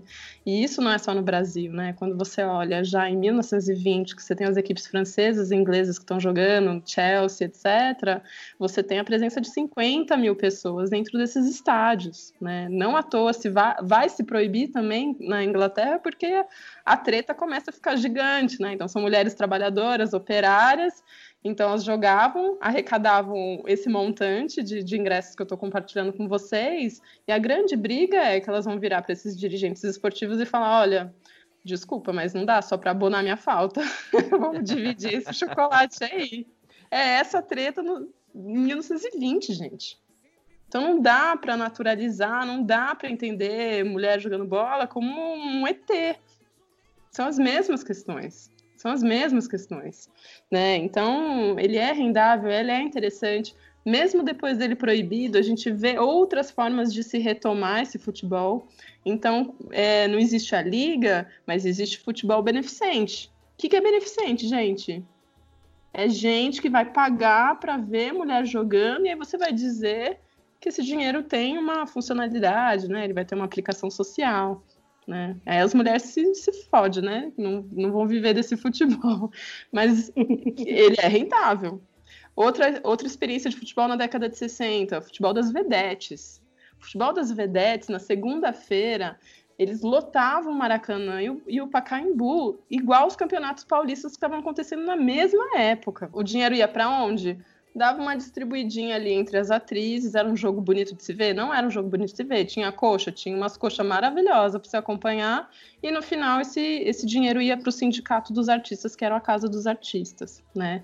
Futebol de circo, a mesma coisa, né? São, são é, as famílias circenses, né? Os palhaços, o piolim, né? Essas famílias que têm essa experiência cultural muito pulsante nesse período, lembrando que não tem internet, não tem televisão, o rádio ainda é uma coisa diferente, então o circo tem uma importância tremenda nesse momento, né? Ele vai ser a televisão da década de 20, de 30. E esses artistas, eles são na verdade empresários culturais. Então, quando o futebol tá bombando na década de 20 e 30, eles vão se apropriar de experiências que eles possam incorporar dentro das suas atrações. Futebol feminino, uai, um evento onde você pode fazer o público, inclusive, retornar. Então, você ia na sexta, no sábado, no domingo e na segunda-feira para ver a final das meninas. Outra coisa, você veste as meninas com as camisas da cidade onde você está circulando. Lembrando que os circos são itinerantes. Então, é tudo estratégico e sempre foi vendável. Eu não sei quem que inventou que não é vendável.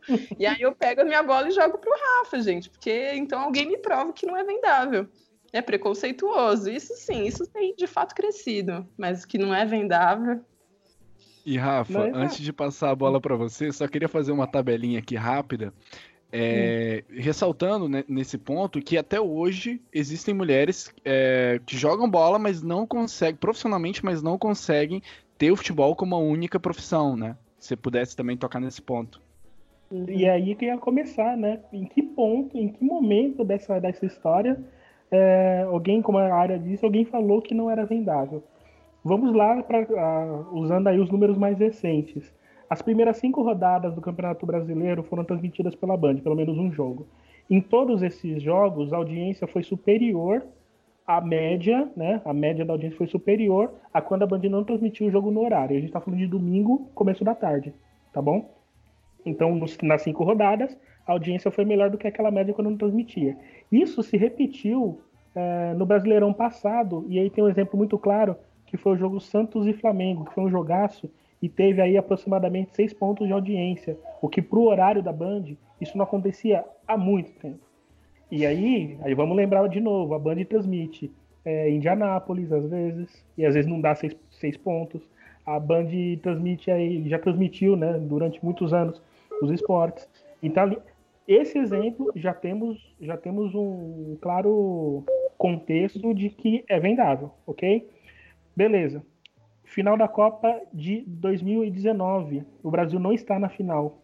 O Brasil teve a maior audiência. O público brasileiro foi o que mais assistiu à final da Copa do Mundo.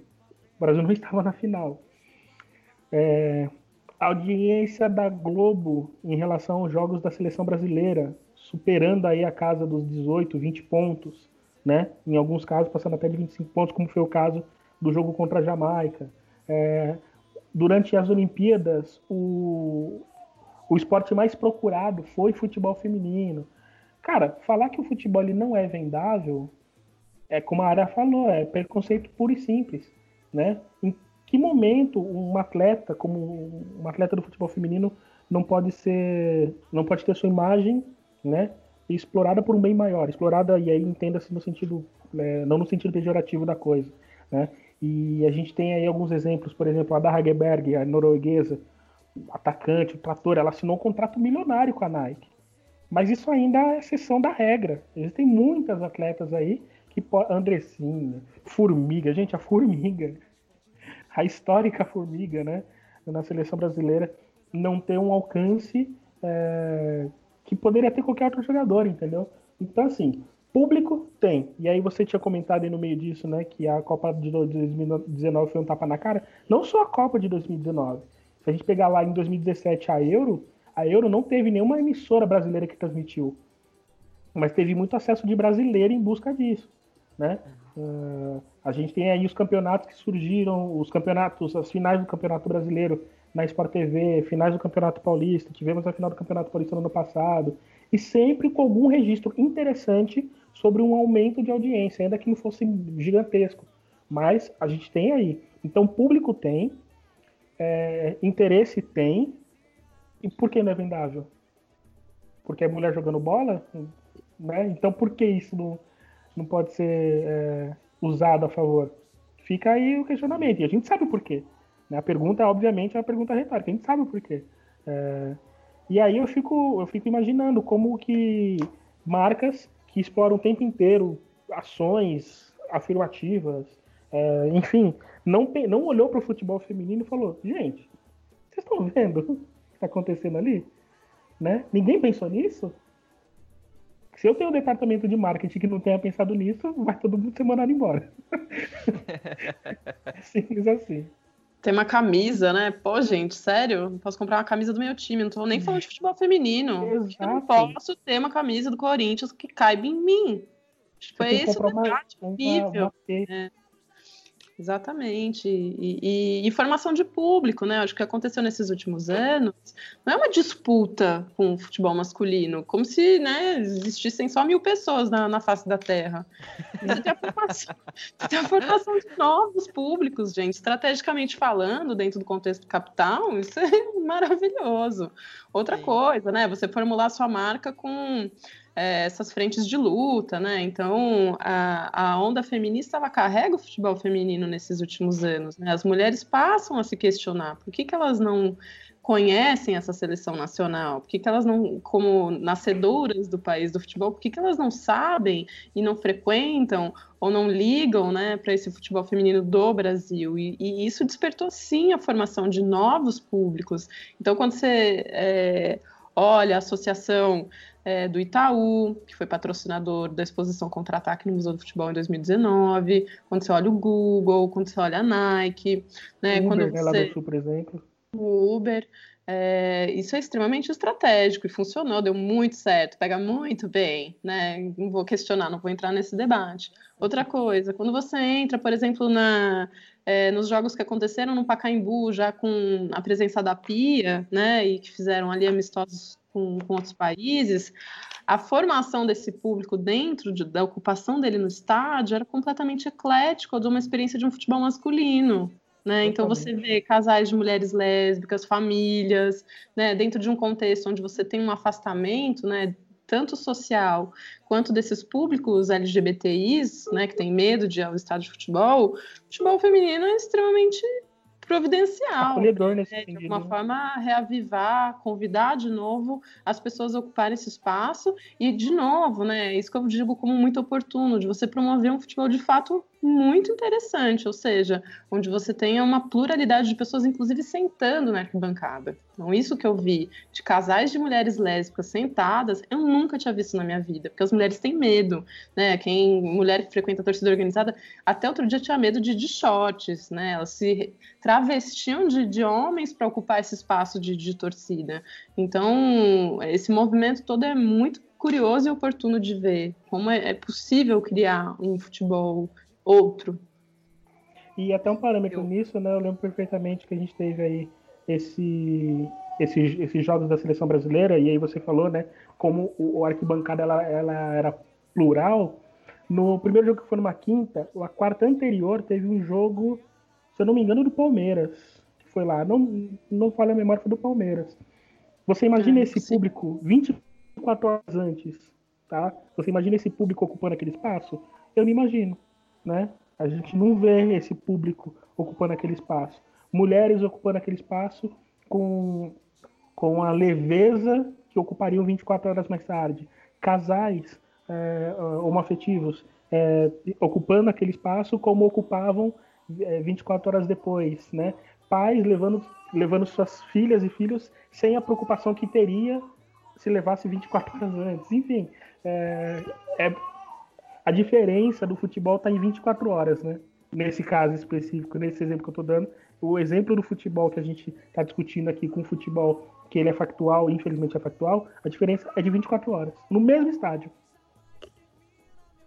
Eu acho que agora é o momento de eu só retomar tudo que a gente. É, tava pronta a pergunta aqui e veio no tema, parece que ela engatou perfeitamente. Acho que é o momento só de ressaltar. Nós estamos vivendo um, movimento, um momento histórico. Tivemos, como o Rafa comentou, a Euro, em que tá o interesse, por mais que não quisessem mostrar na nossa, nossa transmissão, a gente estava indo atrás do futebol de, de mulheres. Aí vem a Copa do Mundo, com a Rede Globo transmitindo todos os jogos, e o Brasileirão também na TV aberta qual que é a dimensão simbólica de tudo isso que a gente está vivendo?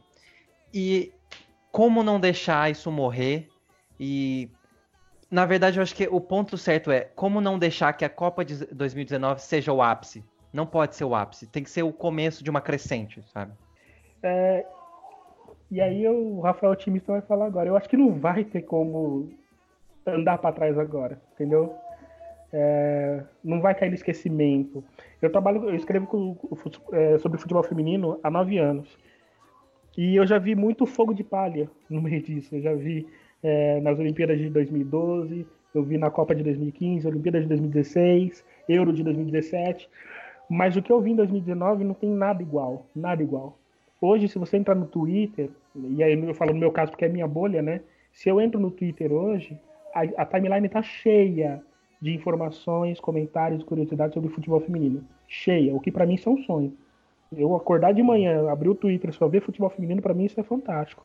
Então acredito que é um caminho sem volta, assim. É, se perguntou assim, ah, como não deixar morrer? Não vai morrer. Você pode ter certeza, não vai mais. Não vai porque agora as pessoas, é, além da galera que. A gente tem aquela galera que se apaixonou pelo futebol feminino, a gente tem aquela galera que tinha o nariz torcido, mas viu que é besteira ter nariz torcido com futebol feminino, e ficou também.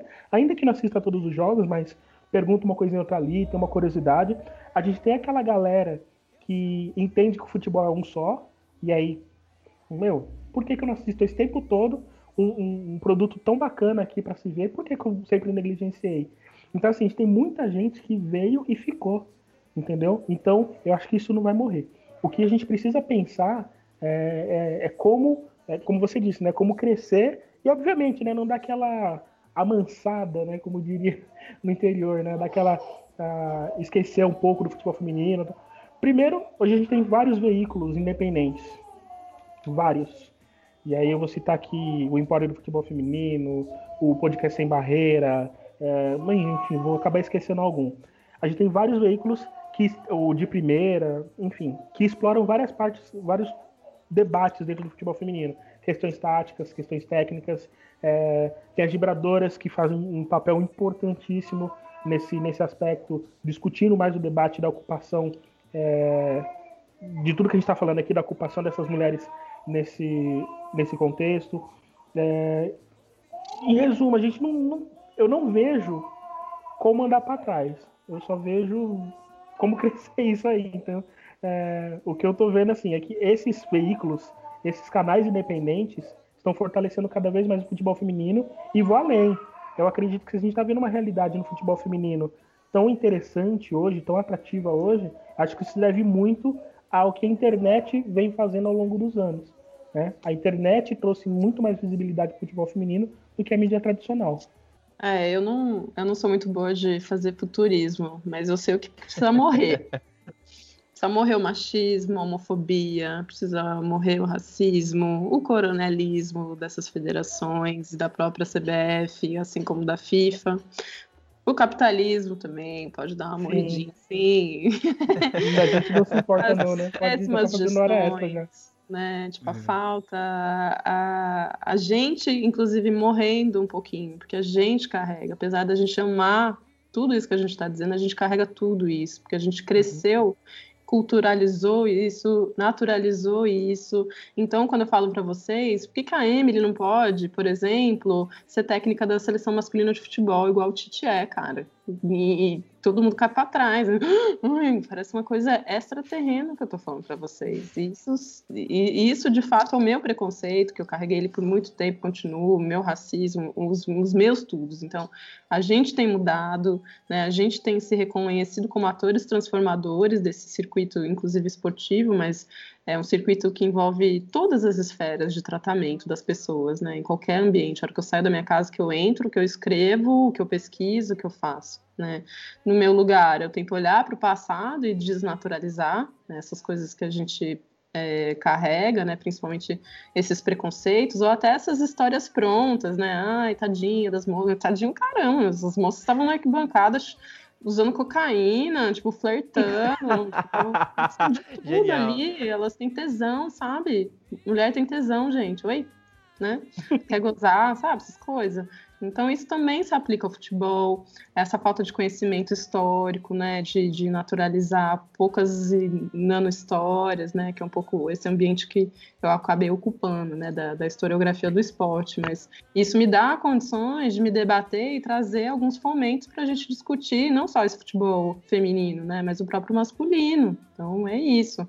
É, é o desejo que a gente saia dos lugares seguros no futuro. É isso que eu proponho para quem pesquisa, para quem escreve, para quem fala, para quem narra, para quem é vibradora, para quem é jogadora. Né? Eu, eu me incomodo ainda muito com esse futebol.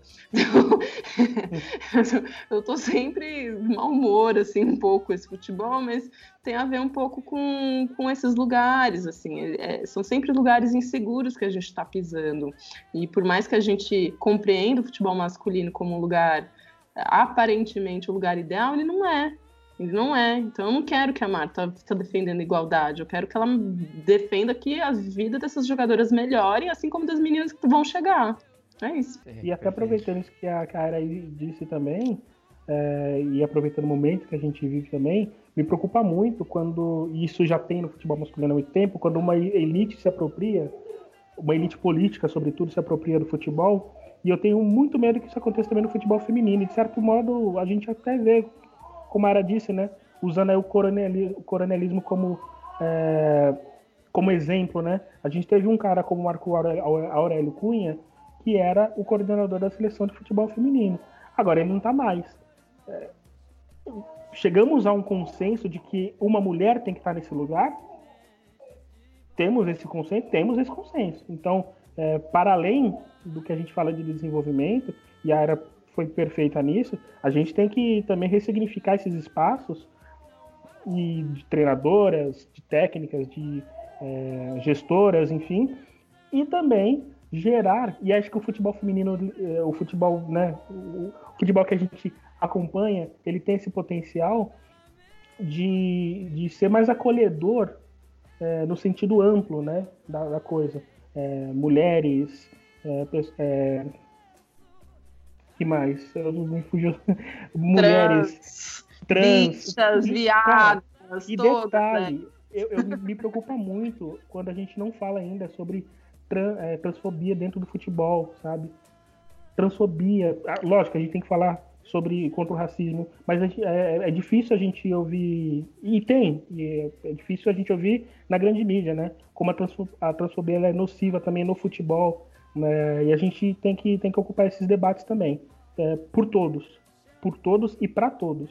O futebol que aprendi a gostar é esse futebol que a gente está conversando aqui, esse ideal de futebol que a gente está conversando aqui.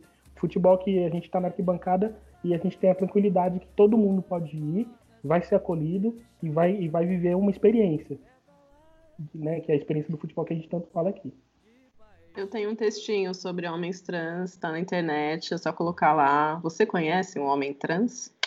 Tá lá. É uma entrevista com o time de futebol, meninos bons de bola. Que legal.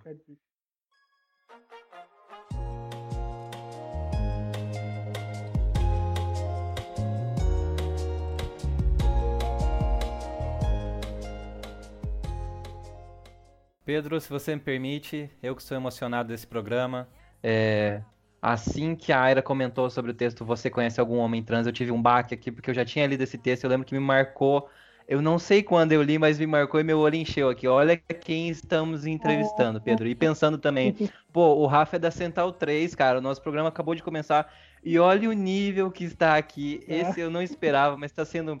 Não terminou ainda, a gente ainda tem mais trabalho para fazer.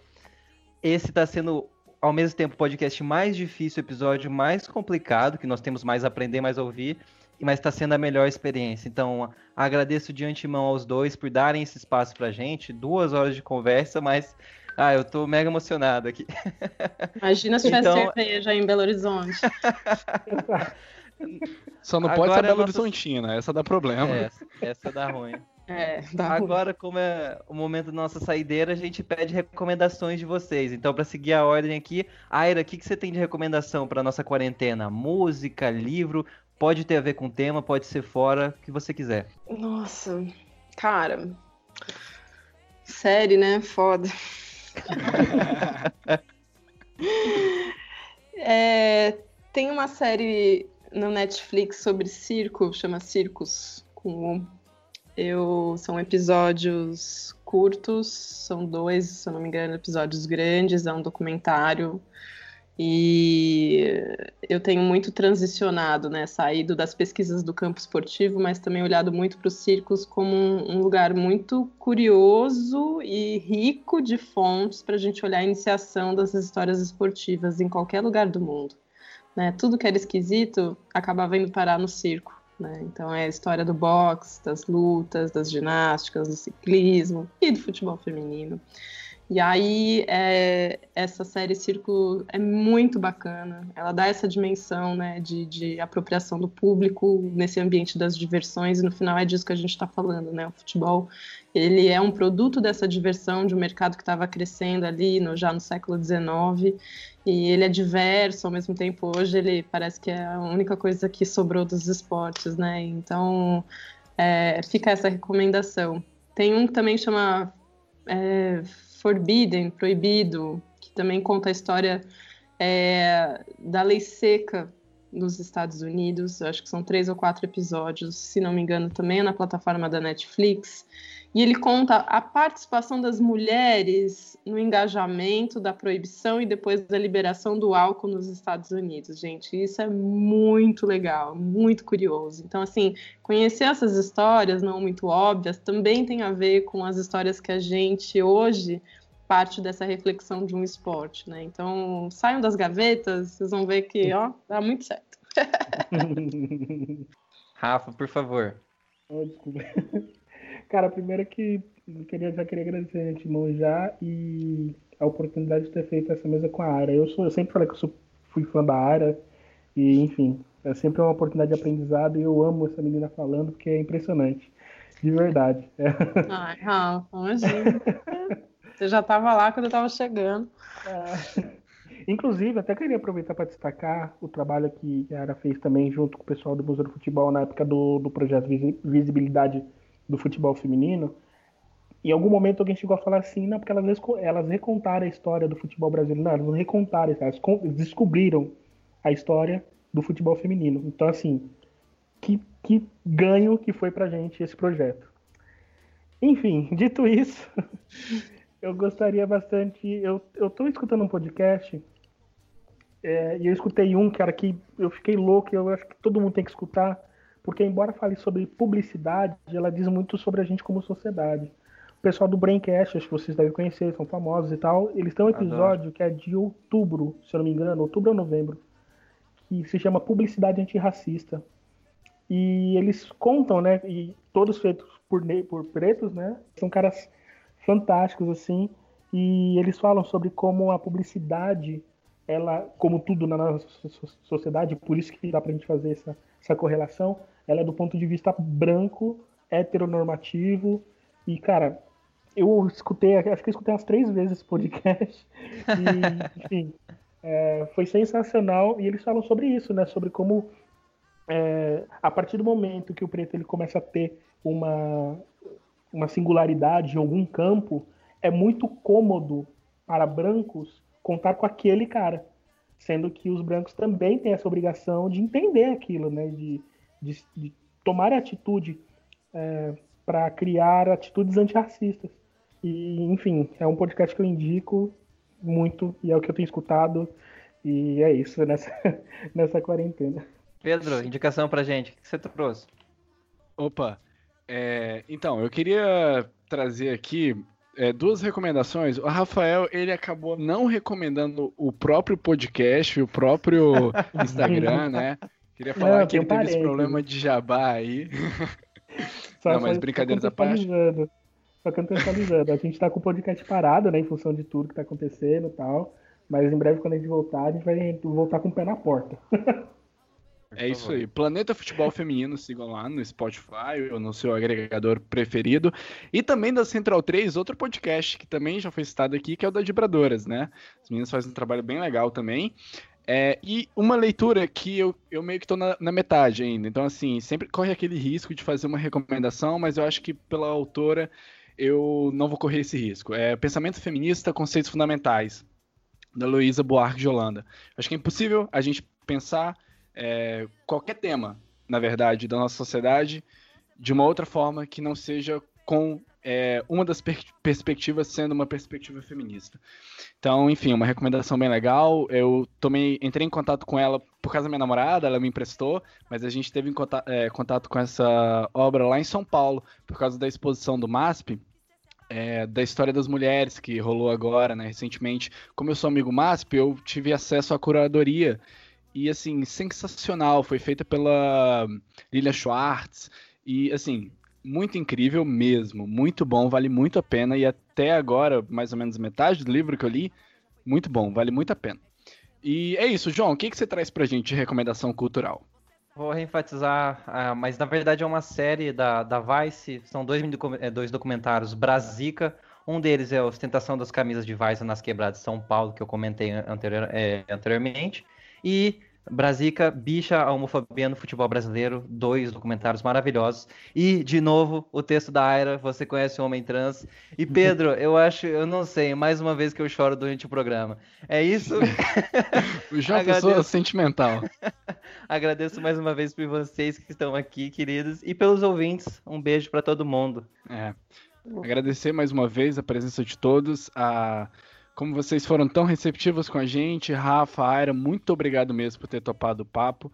Como a gente disse, reforçando mais uma vez, não é uma conversa fim, inclusive, como a gente descobriu que vocês aceitam, a gente vai chamar vocês mais algumas vezes. É, agradecer mesmo a oportunidade de, de falar, porque enquanto a gente está reivindicando, né, até nisso existem esses machismos, né? Tipo, ah, fala com essa menina aí que pesquisa só futebol feminino, né? E não, a gente está falando da gente, está falando da história nossas, né? Nossas como mulheres, como brasileiros, como pessoas negras, né? Então, como trabalhadores, né, desse setor esportivo que, que, que é ambicioso, né? E, e fica, fica esse agradecimento, fica esses convites, né? Acho que por muito eu assinei como Museu do Futebol, então Sim, acho que tem um, tem um trajeto aí para quem é curioso para olhar onde eu aprendi algumas coisas, é olhar o que se constitui dentro do Museu do Futebol, e aí não é só a exposição que está hoje fechada, infelizmente, por causa da pandemia, mas é pensar que existe muita produção de conteúdo e um, um, um conteúdo que é questionado sobre esse futebol. Né? Então, tem documentário no YouTube, tem podcast que eles estão fazendo, tem, tem muita programação cultural agora no período de pandemia também. Um beijo para todos. Obrigado, Brasil. Eu também quero agradecer o convite. Eu fiquei bastante animado e ainda mais sendo com a Ara. Ah, seria muito legal também se a, se a Angélica tivesse, mas enfim, a Ara é sempre um aprendizado. E, cara, o que eu sempre o que eu gosto de falar é que assim, o futebol, o futebol é feminista, o futebol é dos pretos, o futebol é dos gays, o futebol é dos trans. Esse futebol é nosso. Ele é nosso, tá?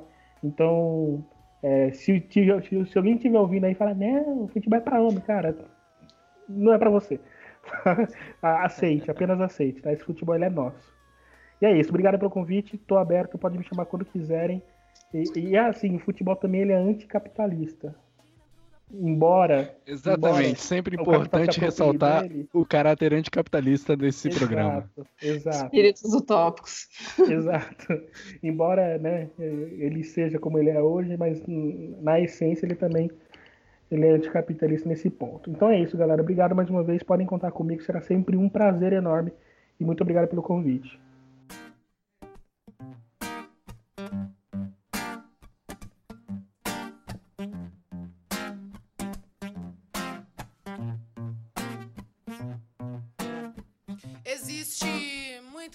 Não te disseram na escola. Cota não é esmola. Experimenta nascer preto na favela pra você ver. O que rola com preto e pobre não aparece na TV. Opressão, humilhação, preconceito. A gente sabe como termina quando começa desse jeito. Desde pequena fazendo corre pra ajudar os pais. Cuida de criança, limpa a casa, outras coisas mais. Deu meio-dia, toma banho e vai pra escola a pé. Não tem dinheiro pro busão. Sua mãe usou mais cedo pra correr comprar o pão. E já que tá cansada, quer carona no busão. Mas como é preta, pobre, o motorista grita. Não. E essa é só a primeira porta que se fecha. Não tem busão, já tá cansada, mas se apressa. Chega na escola, outro portão se fecha. Você demorou. Não vai entrar na aula de história. Espera, senta aí, já já dá uma hora. Espera mais um pouco e entra na segunda aula e vê se não se atrasa de novo. A diretora fala. Chega na sala, agora o sono vai batendo e ela não vai dormir. Devagarinho vai aprendendo que se a passagem é 3,80 e você tem 3 na mão, ela interrompe a professora e diz: então não vai ter pão. E os amigos que riem dela todo dia riem mais e a humilham mais. O que você faria? Ela cansou da humilhação e não quer mais escola. E no Natal ela chorou porque não ganhou uma bola. O tempo foi passando e ela foi crescendo. Agora lá na rua ela é a preta no sovaco fedorento que alisa o cabelo pra se sentir aceita. Mas não adianta nada. Todo mundo a rejeita. Agora ela cresceu, quer muito estudar. Termina a escola, a apostila, ainda tem vestibular e a boca seca. Seca, nenhum cuspe. Vai pagar a faculdade, porque preto e pobre não vai pra USP. Foi o que disse a professora que ensinava lá na escola: que todos são iguais e que cota é esmola. Cansada de esmolas e sem o tim da faculdade, ela ainda acorda cedo e limpa 3 AP no centro da cidade. Experimenta nascer preto, pobre na comunidade, você vai ver como são diferentes as oportunidades. E nem venha me dizer que isso é vitimismo. Não bota culpa em mim pra encobrir o seu racismo. E nem venha me dizer que isso é vitimi, que isso é vitimi, que isso é vitimismo. E nem venha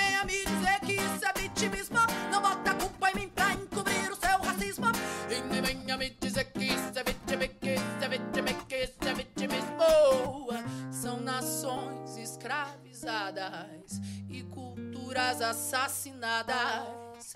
É a voz que ecoa do tambor. Chega junto, venha cá. Você também pode lutar ei, e aprender a respeitar. Porque o povo preto veio para revolucionar.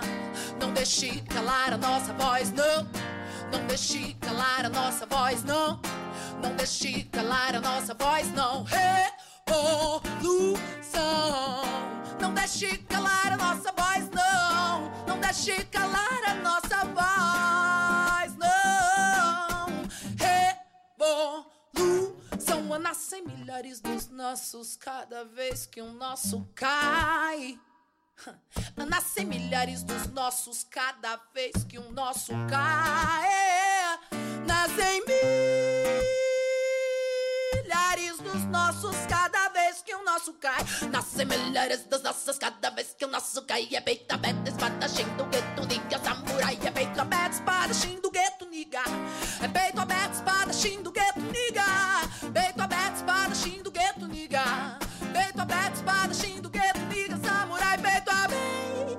Espadachim do gueto, niga. Aberto, espadachim. Peito aberto, espadachim do gueto, niga. É peito aberto, espadachim do gueto, niga, samurai. Vamos pro canto onde o relógio para. E no silêncio o coração dispara. Vamos reinar igual zumbi dandará. Otará, otará. Vamos pro canto onde o relógio para. No silêncio coração dispara. Otará, otará. Ei, para, dará, ei, da pa, a dará, ti, ti, ti, ti, tá, bom, dei. Experimenta nascer preto, pobre na comunidade. Você vai ver como são diferentes as oportunidades. E nem venha me dizer que isso é vitimismo. Não bota a culpa em mim pra encobrir o seu racismo. Existe muita coisa que não te disseram na escola. Cota não é esmola. Cota não é esmola. Cota não é esmola. Eu disse cota não é esmola. Cota não é esmola. Cota não é esmola. Cota não é esmola. São nações escravizadas e culturas assassinadas. É a voz que ecoa do tambor. Chega junto, venha cá. Você também pode lutar é, e aprender a respeitar. Porque o povo preto veio revolucionar. Cota não é esmola.